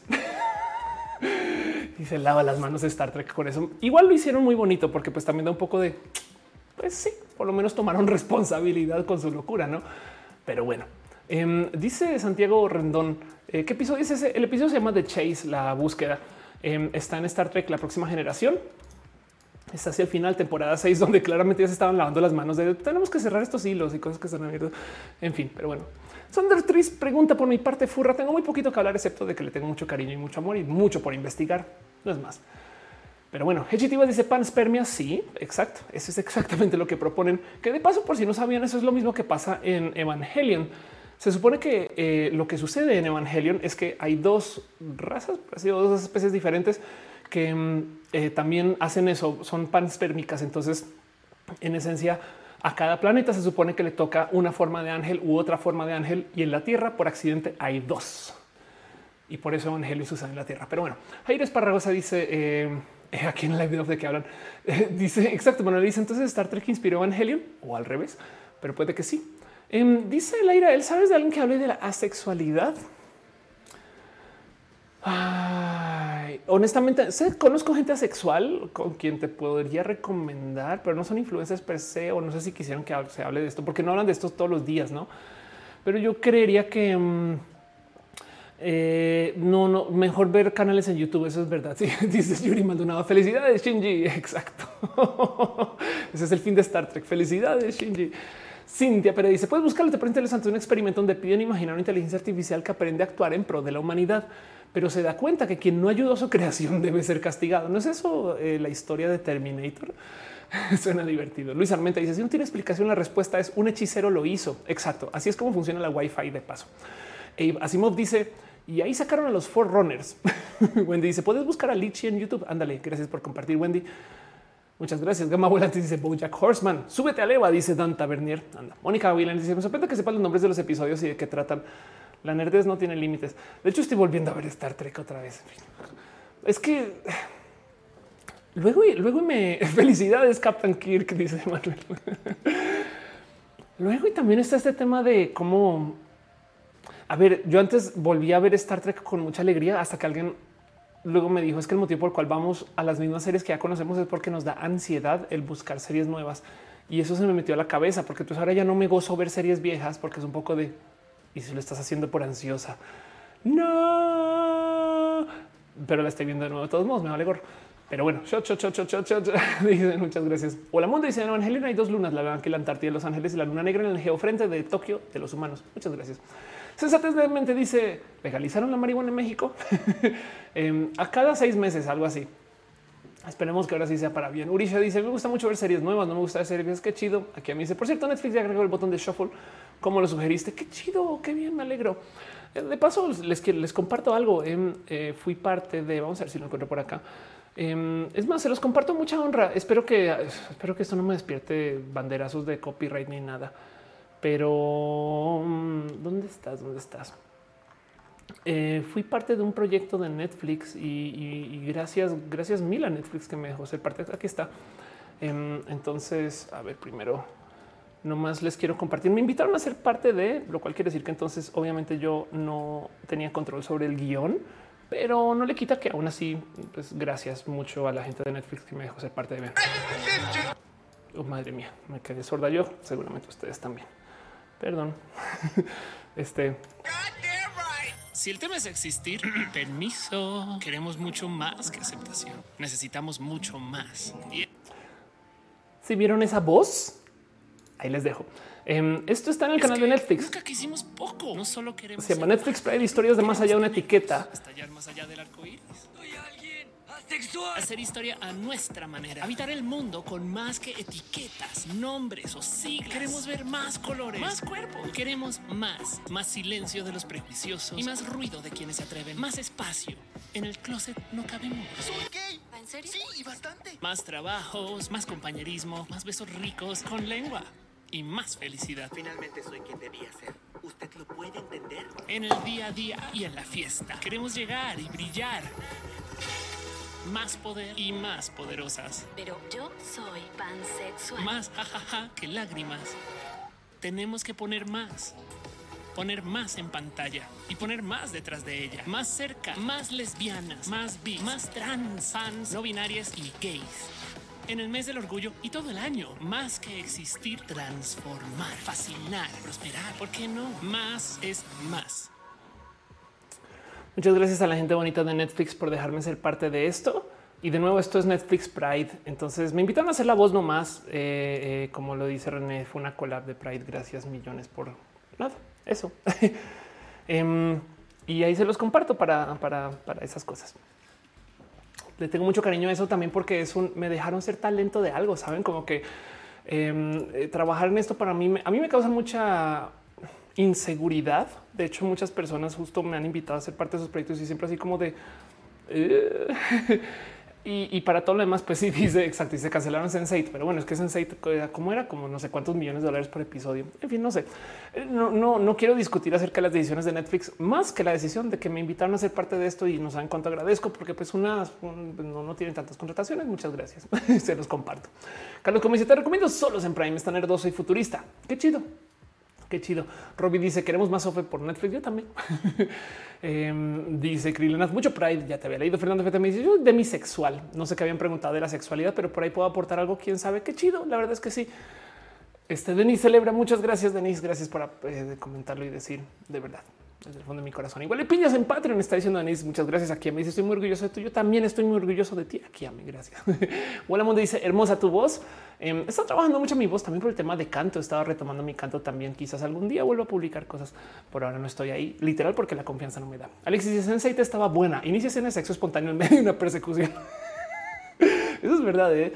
Se imaginan en la grabación de Sensei la cantidad de cosas que fin, Surya Manuel Soto dice, dice que costaban 8 millones por episodio, los volaban a cada rato para grabar las escenas. Sensei era bellísimo, poner una locura su producción. Totalmente de acuerdo.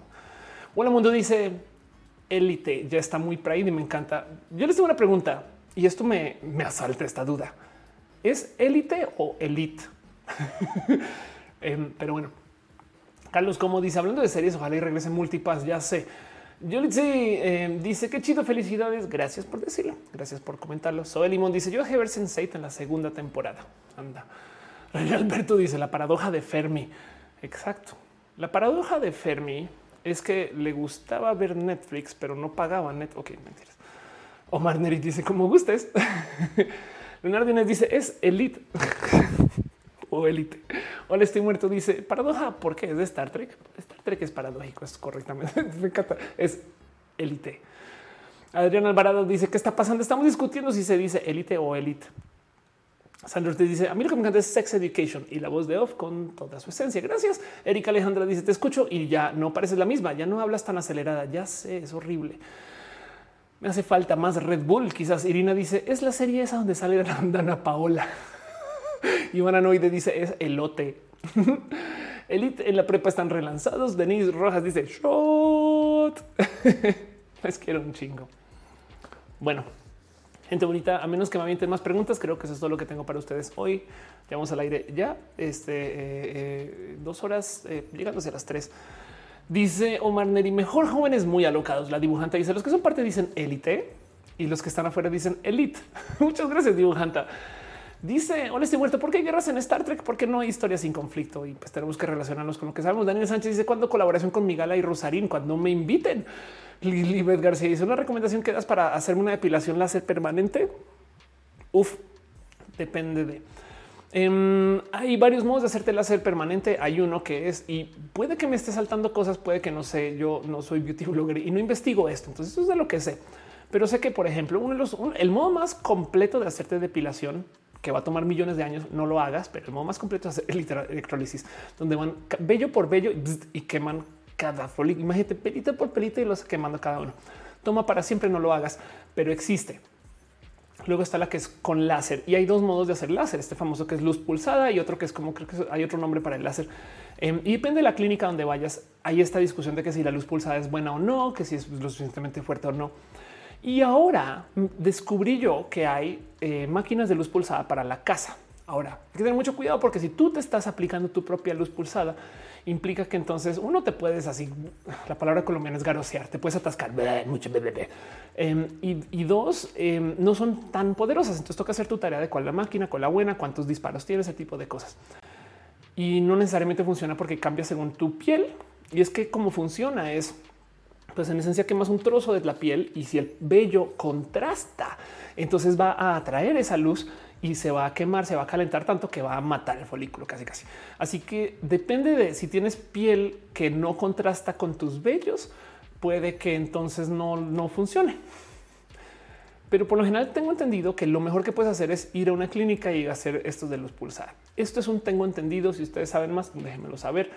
Yo la verdad es que desde hace mucho tiempo decidí hacer uso de estos de casa porque honestamente me da menos ansiedad hacerlo en casa que ir a ver a alguien, pero varía, ¿no?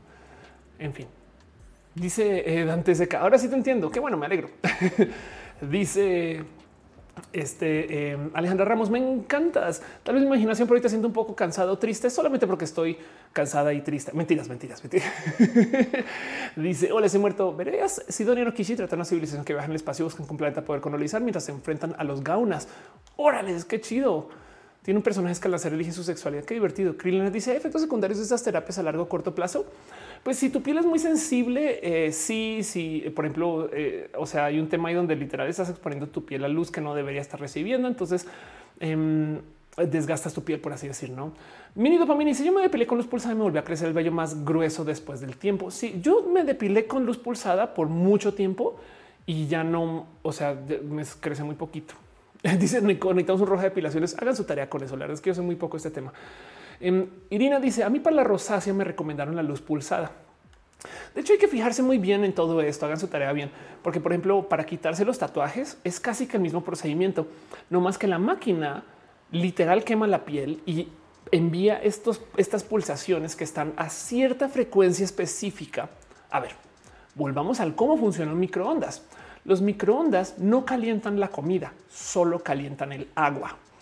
Los microondas son máquinas que tienen lamparitas específicas que envían ondas microondas que están literal afinadas para calentar las moléculas de agua.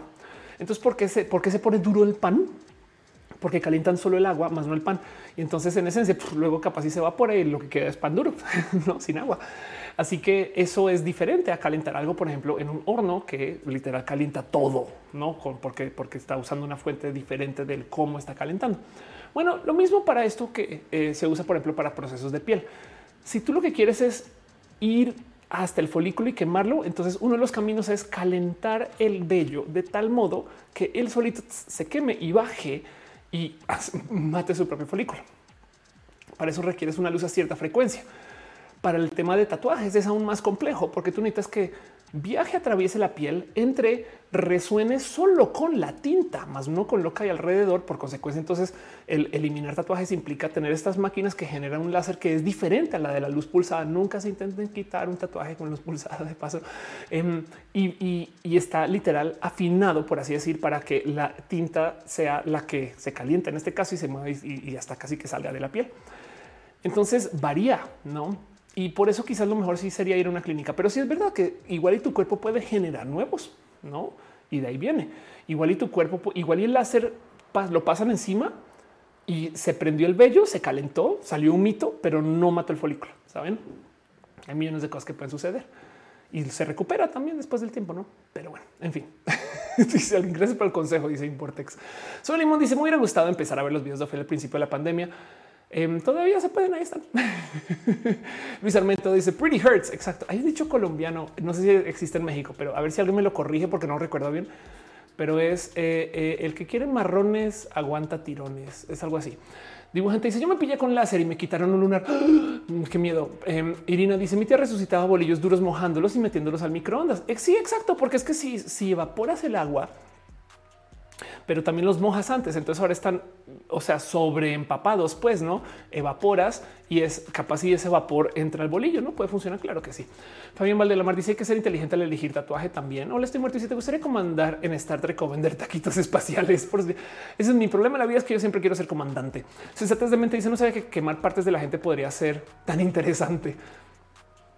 Nuevo tema para Roja. Luz pulsar. Quemar eh, partes de la gente puede ser interesante.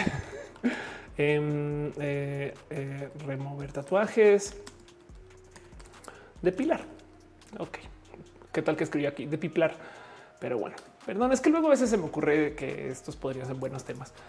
Dice Scarlett, ¿qué opinas de las conductas heteronormadas en la comunidad LGBT? Pues es que, ok, em, ¿qué pasa? Que hay gente que aún siendo LGBT actúa como si no lo fueran. Pues porque así nos criaron, no es que eh, como que yo entiendo a la gente heteronormada. Es horrible a veces porque hay gente que genuinamente sí piensa yo soy el hombre de la relación y son dos hombres. Pero es que si es que de construir es difícil, no? Creo de Chaparro dice por qué la gente tiene tanto problema con el vello. Yo creo que eso es de lo que debemos de hablar. Tienes toda la razón, porque la belleza hegemónica no. Y ahora yo no me voy a poner enfrente de nadie acerca de si quiere modificar su cuerpo. En últimas, también pues, se puede, no? Y, quién soy yo para decir que no, yo, yo me modifique, pero sí, sí es verdad. Quitarse el vello no te hace mejor persona, tener más vello no te hace mejor persona, no? Eh, y sí, también es verdad que tenemos que aprender a apreciar que las bellezas no hegemónicas siguen siendo bellas también. No, eso es, tienes toda la razón. Gracias por comentarlo. Fernando Fete me dice: Mi esposa es lesbiana y era medio machista y es transfóbica. Lo siento mucho, de verdad. Hitler Girl dice cuando se hagan depilación, cuiden su piel del sol. Eso es verdad. Tienes toda la razón, porque de por sí ya le estás pasando por este desmadre, le estás quemando y luego sales al sol. Ignacio CG dice: ¿Qué opinas de las tarjetas de BBVA que usan tecnología biométrica? ¿Qué tipo de tecnología biométrica? Es que luego también usan mucho esto para vender, sabes? Como qué tipo de te escanean eh, datos biométricos y los ponen en un código de barras. Y es como, pues sí, pues lo mismo que poner tu nombre, no? O sea, pero pues ok, va con un dato biométrico. Eh, es porque no conozco las tarjetas de paso. ¿eh? Gama volante dice yo ando con las piernas peludas. Qué chido. Me alegro. La verdad es que sí me parece muy chido todo esto. El bello es bello, dice Alien Cross. Anda. Me dice que yo dice no me gustan los pelos, huelen y se les pega el sudor. Total, aquí a mí se los a mí no me gusta el bello en mí, pero me da aquí en los demás. Em, es igual eh, eh, que si se considera su belleza hegemónica. Lo más importante es no ser proselítico o proselítica, o sea, no obligar a la gente a te tienes que depilar, si no, no eres mujer. No es como no, eso que cada quien tenga su cuerpo, cada quien su cuerpo, sus decisiones. Uriel Manuel Soto dice ser normal está ok pero muchos de ellos piensan que debería ser el estándar. Claro, tienes toda la razón con eso. Que sueltan joyitas como por ser gay femeninos nos maltratan a los decentes. No, bueno. Carlos Fernández dice en Veritasium explican la depilación láser. Carajo, que no ha hecho Veritasium. Chinga. William dice, me dice, me encanta el nuevo ángulo de la cámara. Gracias. Vamos a mantener esta cámara. Qué bueno, gracias por decirlo. Ya hay varias personas que lo dicen. Nando Barragán dice, ¿cómo los chips de Elon Musk? Eh, ya había varias personas comentarlo y honestamente no sé. ¿eh? Daniela ya le dice, no es un programa de historia de la belleza. Híjole, no sé si pueda. Voy a tomar nota, ¿eh? historia de la belleza. Em, porque sí, sí es verdad que mucha de la belleza ha cambiado a lo largo de la historia. Sensatez de mente dice, yo vi la barba a los 18 años, pero por fin me rendí a los 30. Esther ER dice o genuinamente, este, eh, eh, a, mí me gustaban las mujeres, no tenía problema con ellos, no si sabía que era bisexual, ándale. Pero en efecto me dice, no me gustaba el bello hasta que me empezó a salir con la testo y ahora me dan, ya me dan igual. Irina dice, es opcional y personal. La opción es dejarse o quitarse el pelo, hagan lo que quieran, no es bueno ni malo. Exacto. Alonso Ortiz dice, también hay que hablar de normalizar el uso eh, o el no uso del Brasil. Eso es verdad. ¿eh? Oye, yo les tengo una pregunta, ya que estamos en esto. La segunda cámara Em, la tengo en negro porque se supone que esta era como una supuesta cámara de seguridad. No la tenía por ahí arriba, ¿se acuerdan? Pero bien que puedo, no, bien que puedo hacer esta operación em, y tenerla a color.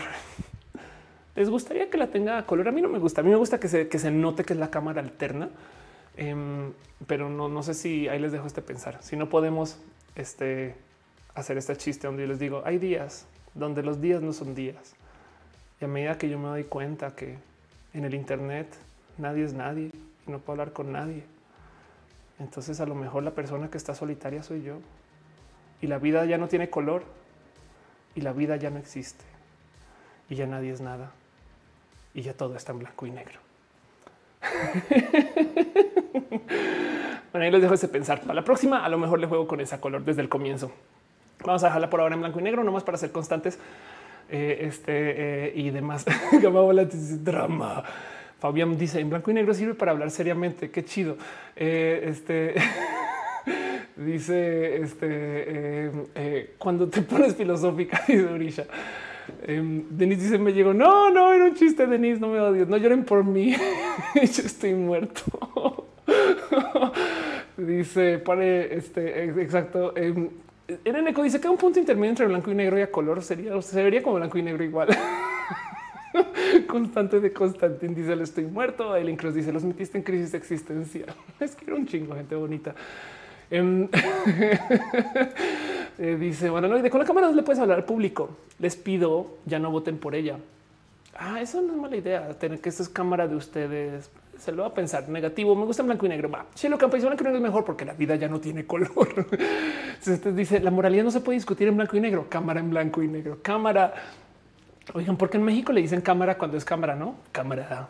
Este, bueno, alguien me ha dicho que era por cámara RIN y una cosa así. Dice el Signo, oh, ¿qué tal si pones filtros en la segunda cámara? Voy a pensar en eso, voy a pensar en eso. Eh, voy a dar vuelta, pónganse en sepia. Algún día le juego con eso. En escala de grises estaría más cool. Por ahora vamos a dejarla así. Irina dice, en Black and White parece más como podcast. Ah, claro, es que sí, claro, esa es como la de producción, ¿no? Mónica dice, oh, se puso profunda por ahí. Dice, se pone su punto negro en el centro. Chance y nosotros lo vemos fijamente, vemos a color. Qué locura eso. Cámara, rin y llanta, dice Caro. Ándale, algo así. Pero bueno. Eso es lo que es con esta segunda cámara. Me gusta mucho tenerla ahí. Nunca, nunca. Fíjense que de hecho la otra toma que había pensado era tener esta atrás de mí para que ustedes vean lo que yo veo, pero luego me dio un poco no, me gusta más esta para tenerles aquí en la mesa de Ofelia. Eh, a Werner dice: Oye, sí.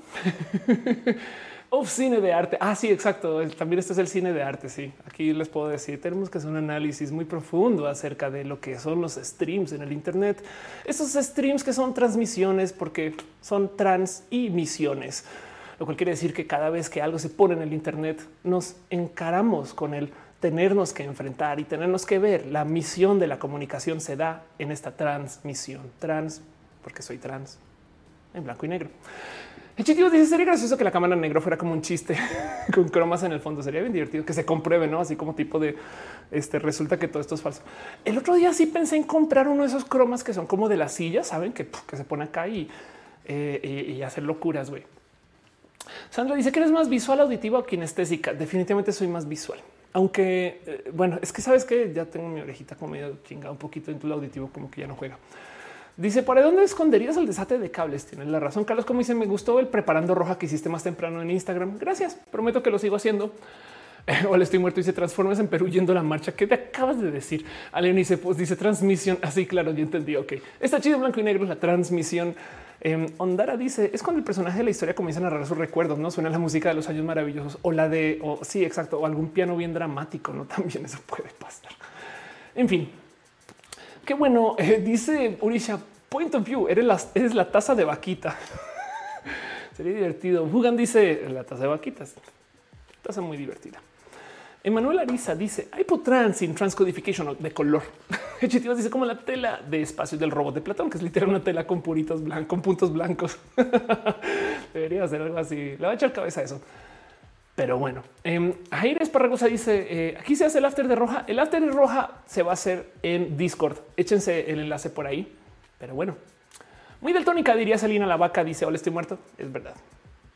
Ahora sí, Creo que eso es todo lo que tengo para ustedes hoy. Voy a ir cerrando este show, no sin de nuevo darle las súper, súper gracias a toda la gente chida que apoyó y dejó su amor y su cariño. Em, entonces, no más quiero repasar un poquito toda la gente que apoya y ayuda a este show. Dice Cintia Pérez, ¿serías vegana? Me encantaría, eh, no más que, hijo, le requiere, no es tan fácil de cumplir, pero sería bonito. Soli Ulin dice, te amo, no mira hasta que no me leas. Hola, gracias Jorge Díaz, la cámara en Black and White está especial, es especial para la vaquita. Exacto. Banano y dice le falta tu silla giratoria, no? Sí, eso es verdad. Lo que pasa es que ahí no se ve, pero estoy. Es más, les muestro. O sea, yo en 90 sin tacones, ¿eh? Nomás quiero que tengan eso presente. Y eh, yo en roja, cuando hago roja, o sea, nomás les quiero compartir que no estoy sentada en la silla estándar. O sea, esto es una silla elevada ya para poner mis nalguitas ahí. Pero bueno, em, en fin, voy a ir cerrando este show. O sea, necesito una silla giratoria y alta, como de bar, quizás puede ser. Voy a jugar con eso. Dice Esther, mi canción de hoy fue el corrido de Silvia Rivera, la mía también, se lo recomiendo. eh, Sole dice, se va a guardar el en vivo, siempre se guarda, acá queda, no te preocupes, no te preocupes. Metz dice, ser vegana es fácil, únete al lado verde. Sí, es, más un tema de... Em, eh, sí, o sea, no siempre se puede cumplir, ¿no? Entonces como que soy esporádicamente vegana. Eso es más bien lo que quería decir. En fin, va a pasar la cortinilla y me voy a despidiendo. Gracias por acompañar y ser parte de este show. Gracias por ser gente tan bonita y tan espectacular que nada, me acompañan todo este tiempo. Pero bueno.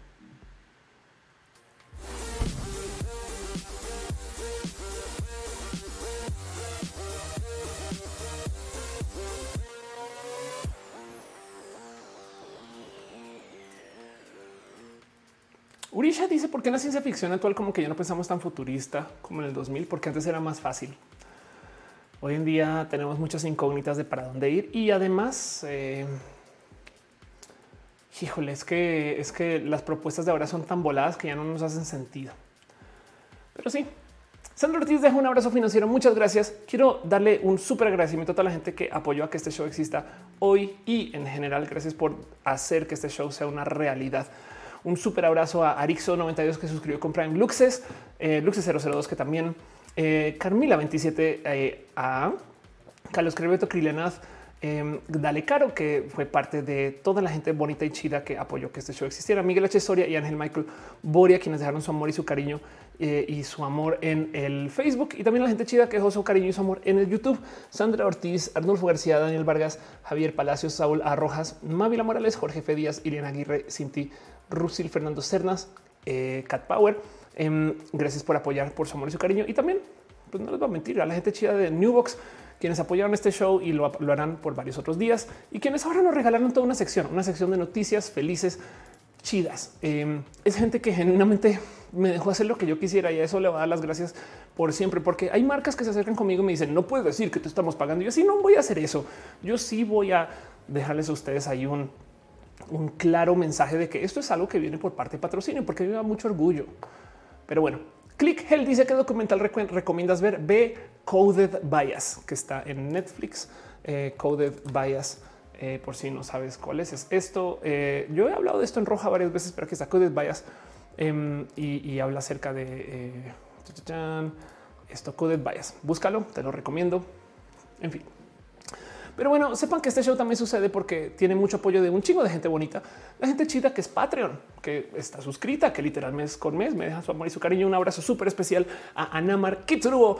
Entérense de lo que hace Ana Navarro, analógicamente, Ballena Gordita, Jerónimo Quintero, y Cheja, Aflicta, Choc Cuevas, Francisco Godínez, Ignis 13, Javier Tapia, Rodrigo Pérez Enrique y Trini P. Gracias por su amor y su cariño. También a la gente chida que está suscrita en el Facebook, quien es que este que es cada vez se van sumando más personas.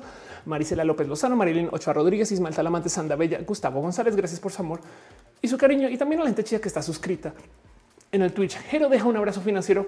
Muchas gracias. Muchas, muchas gracias. Un abrazo a Carnachita, a ti Letal, aquí 007 Cadabret, Aflicta, Cristina Gómez 69, Delfis Miranda, Ballena Gordita, Jesús García Valadez, Artis Row, Kitsuruo, Carrasco, Jorge Agarcu, Bere Álvarez, R, Musicarina, Silvia Siu, Doctor Evil, quien bajo B, A, Z Beltrán, Serafín, perdón, Serafín 9090, Jair Lima, Rafael SMX, Wisdom Harris, Sístole, Diástole, La Bravu, Julián Galo 6, Alex López, Tam, Luxe 002, Licosignio, Gaspar, eh, eh, este, eh, ¿dónde estás? Perdón, Gaspar Bajo Rosales, David Pod, Fabián Metri Ramos de Sánchez Cor, Choco Moonlight, Fausto Ceturino, Rogerilla, Alex Steven Crowbite, Carlos Cravioto, Wisteria, Sanku 66, Sankoku 666, Gaby 3107 y Krilianath. Y por supuesto, Dale Caro, quien está suscrita desde antes de que se pudiera suscribir una, antes de que existiera el Internet. Caro está suscrita acá. Gracias por su amor y su cariño. También hay gente chida que está conectada y suscrita desde el YouTube. Gracias por su amor y su cariño, youtubero.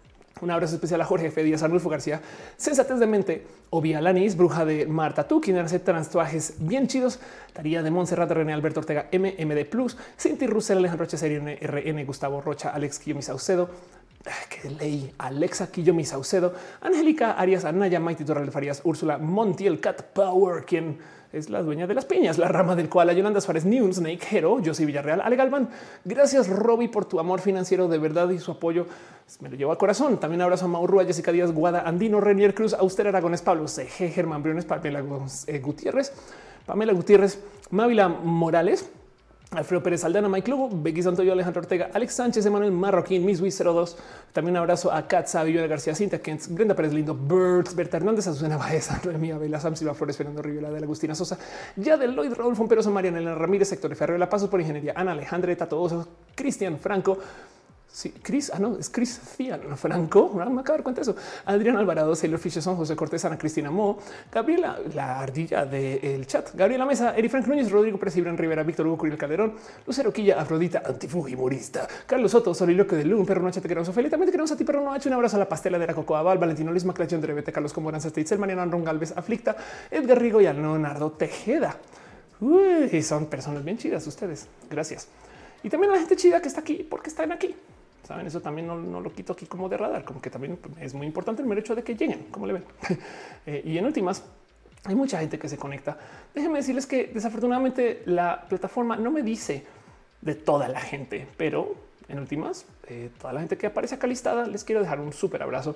Aflicta, Londra Artisa, Pop, Arnulfo García, Paranoide, Noide, Chicos Zapote, Click Hell, Cinta Kent, Daniela Ayala, Denise Rojas, Dorian Álvarez, Eduardo Permac, Frida Pascual, Gama Volantis, Oleste Muerto, Nombre Siendo Fantasma, Jorge F. Díaz, José Cortés, Juliana Katza, Laura Esperanza Chávez, Lili Rox, Luis Armenta, Luis M. Mungia, T. Micaela Spaghieri, Mónica Gavilanes, Mirma, Josefín Sotelo, Lucas, NBA, Omar Neri, Patricia, Patricia Benítez, Patinájera, Pare Andrade, René Alberto Ortega Mincata, Robbie Saray este García, Selenático, Sensatez de Mente Silva Baez, Sofía Ajedo, Soleil Ulin, Soliloque de Loon, de Alien Cross, Uriel Montes Urisha, Víctor Volkor, Wendy, a Irina, quien yo sé que estás por ahí y también yo sé que estás por ahí, eh, Adri Paniagua, te amo si tú estás por ahí también. Muchos besitos y cariño y amor. Gracias por apoyar también la gente chida que está desde el Twitch. Un abrazo a Acrobatic Jazz, aquí a Mesero Servite, Alana 2003, Alison Bass, eh, este Alon Mirs High, Alex Simon, Another TV Viewer, Anthony Jastrach, perdón, Jastr Sab, Are 93, Aten, Azul, Camilo Bere y Álvarez. Cas, Jim bajo chiquitos dos Chocomoonlight, Commander Root, Crowbite, 100, Darwinismo 2, Denise con dos SSD Moose.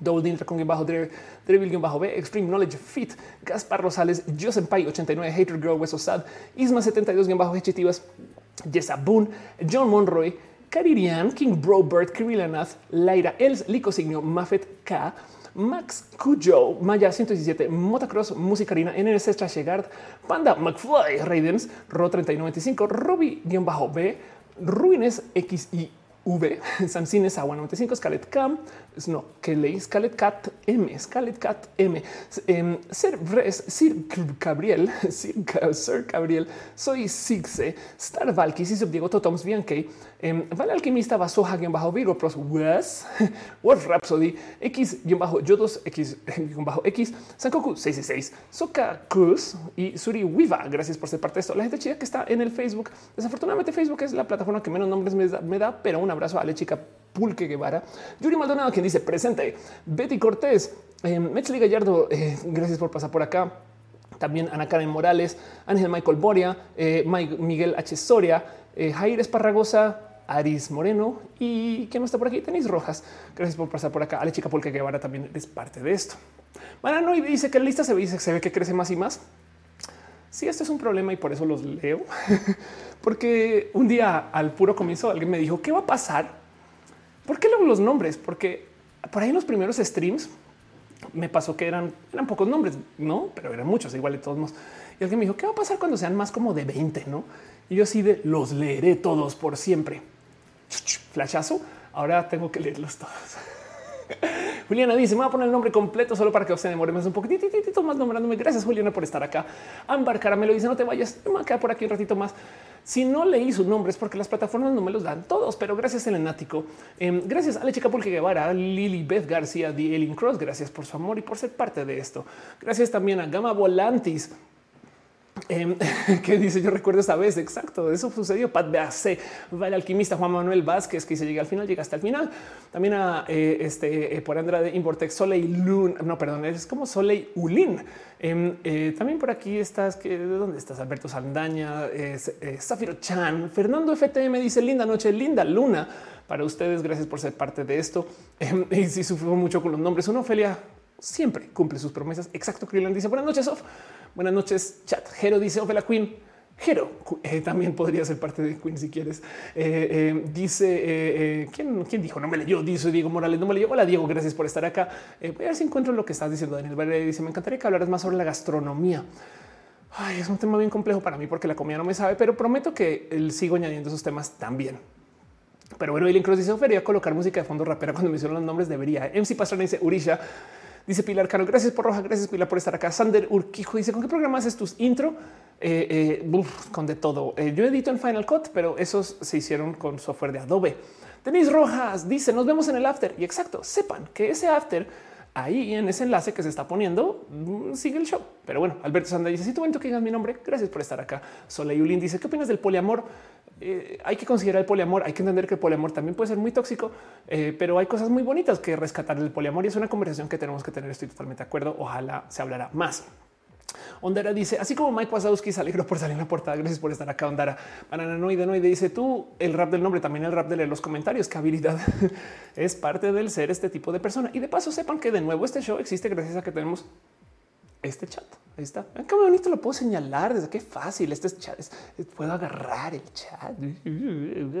Bueno, este chat existe gracias a que hay un team de moderación, gente de moderación. Gracias por estar acá. Caro, Uva, Uriel, Fabián, Montse, Jesse, Tutix, Hígado de Pato, Denise Aflicta y Nisa Gama Volantis. Conozcanles, les van a poder platicar más en el Discord, aunque también están acá. Pero bueno, hola, se muerto. Dice los comentarios de Star Trek, dicen los nombres todos, todos. Exacto. Krillin dice un roja sobre modelos de relaciones. Mira, lo voy a pensar porque este tema es medianamente trigger para mí, pero sí le tengo que, o sea, he querido hablar de esto, pero es que tengo muchos sentimientos relacionados con esto y no, no sé si lo podría hacer con objetividad, pero sí hay que hacerlo. Eso es verdad. No más porque he tenido historias muy atravesadas y rudas con esto. Pilar Cano dice un consejito para la, entrevista de trabajo. Um, uf, uf, un consejo. Ok. ¿Qué te puede, qué te puede decir para la entrevista de trabajo? Pues es el clásico. Sé tú. Um, tú piensa que eh, no entres con una actitud de me van a contratar o no, sino tú piensas que cada quien tiene unas necesidades. Y entonces así es como yo pienso, por ejemplo, los clientes con los que trabajo. Yo trato de entrar un cómo me puedo hacer útil para ti. No es un tipo de a ver qué problemas tienes tú y dónde encajo yo. ¿Cómo te puedo solucionar ese problema? No sé si eso sirva para la entrevista que tengas en mente, si tengas ese tipo de flexibilidad, pero si tú logras que quien te esté buscando te confiese lo que le aqueja, no como tipo de ah, es que Necesitamos alguien que de verdad soluciones de güey. Yo he podido solucionar eso en otros lugares. Sabes como que ojalá te sirva. Em, tú piensas un poquito, el trata de conseguir más información del que necesitan para ver tú cómo encajas con ese que necesitan y ojalá sirva. No, pero bueno, dice Chitiva, sé tú mismo eso no funciona. No seas tú mismo. Se imagina tomarse ese consejo en serio. Es de hola, soy Luisa Pérez. Este eh, no soy yo misma, pero en fin, pero la impro está fuerte en mí. También un abrazo súper especial a ustedes, de verdad. Adjetivo dice consejo para entrevista. Te había leído. Sin dice la objetividad nunca se puede alcanzar. Eso me recuerda a Ben Shapiro y sus dichos de los hechos no le importan a tus sentimientos. Es un dicho súper pesado ese. Denise dice: Yo soy poli, tengo mucha información desde la ética si ocupas. Ah, bueno, sí, exacto. Denise, Denise este, habla mucho del tema, justo. Sí, es más un tema que eh, no, es, no, es, la ética en sí, es que me he sido sujeta de eh, eh, he tenido, he tenido vivencias que, son muy complejas, que están dentro del espacio poli, pero hay gente que abusa de esto. Y, ya, entonces sí hay que hablar de eso. Por supuesto que hay que hablar de, la gente eh, poliamorosa, el poliamor, mucho cariño y mucho amor a que esto exista. Hay que platicarlo. La heteronorma no puede ser la única en existencia, ni hablar del amor este, patriarcal, pero Em, este no le quita que el espacio poliamoroso tampoco está libre de abusos y yo entonces tengo que lidiar muchas de esas cosas, pero, pero no le, pero sí hay que hablar de esto. ¿eh? No es más. Hangap dice a mí sueles mencionarme al menos tres veces. Hola. Betty Cortés dice hoy me descubrí que soy bisexual. Qué bien. Gracias por estar acá. Hola, estoy muerto. Dice soy yo contratador. Bien jugado, bien jugado. César de mí, Ben Shapiro. A los hechos no le importan tus sentimientos. También Ben Shapiro. Siento que un señor mágico en el cielo me habla. Anda, Fernando FT me dice también tengo noción de poliamor y experiencia propia ajenas y es todo un tema, es todo un tema. Lo que sí es verdad es que es todo un tema del cual sí hay que hablar. No más que yo tengo que lidiar con cosas antes de poder hablar, pero sí, sí hay que hablar. Vean a la gente china, hablen con Denise, hablen con Fernando. En fin, Ambar lo dice cómo eh, hacerle cuando tus metas de vida no te emocionan y quieres algo diferente, pero dedicaste muchas metas que tenías. No pasa nada. Vas a encontrar algo en las nuevas que va a necesitar de lo que sabes de las viejas. Solo el índice eh, yo descubrí que soy sáfica. ¿Qué está pasando en este chat? quiero saber. Urisha dice tus experiencias pueden servirle a cualquiera, por eso es bueno sacarlas. Sí, exacto. No más de mi chance las proceso. Rico Signo dice: Me gustó mucho tu segundo toma. Muchas gracias. Esta toma se quedará. Hangaf dice en YouTube me mencionas como Arnulfo García, solo que Twitch usa mi nickname. Muchas gracias. Eh, este eh, así funciona. Exacto. Em, pero bueno, les quiero un chingo, gente bonita. Gracias por ser parte de eso. Em, y, dice Frida Pascual, en el link del after. El after sucede en el Discord. Ahí están pasando el enlace. Gracias por ser parte de este show. Gracias por colaborar, apoyar. Gracias por saber todo lo bonito que tiene este show para este, dar. Y para todo lo demás, nos vemos en el resto de eh, la semana. Ojalá pueda hacer más transmisiones. Voy a intentar, eh, pero me alegro mucho de saber que esta cámara gustó mucho. Entonces, besitos. Hablamos en las redes. Les quiero mucho. Bye.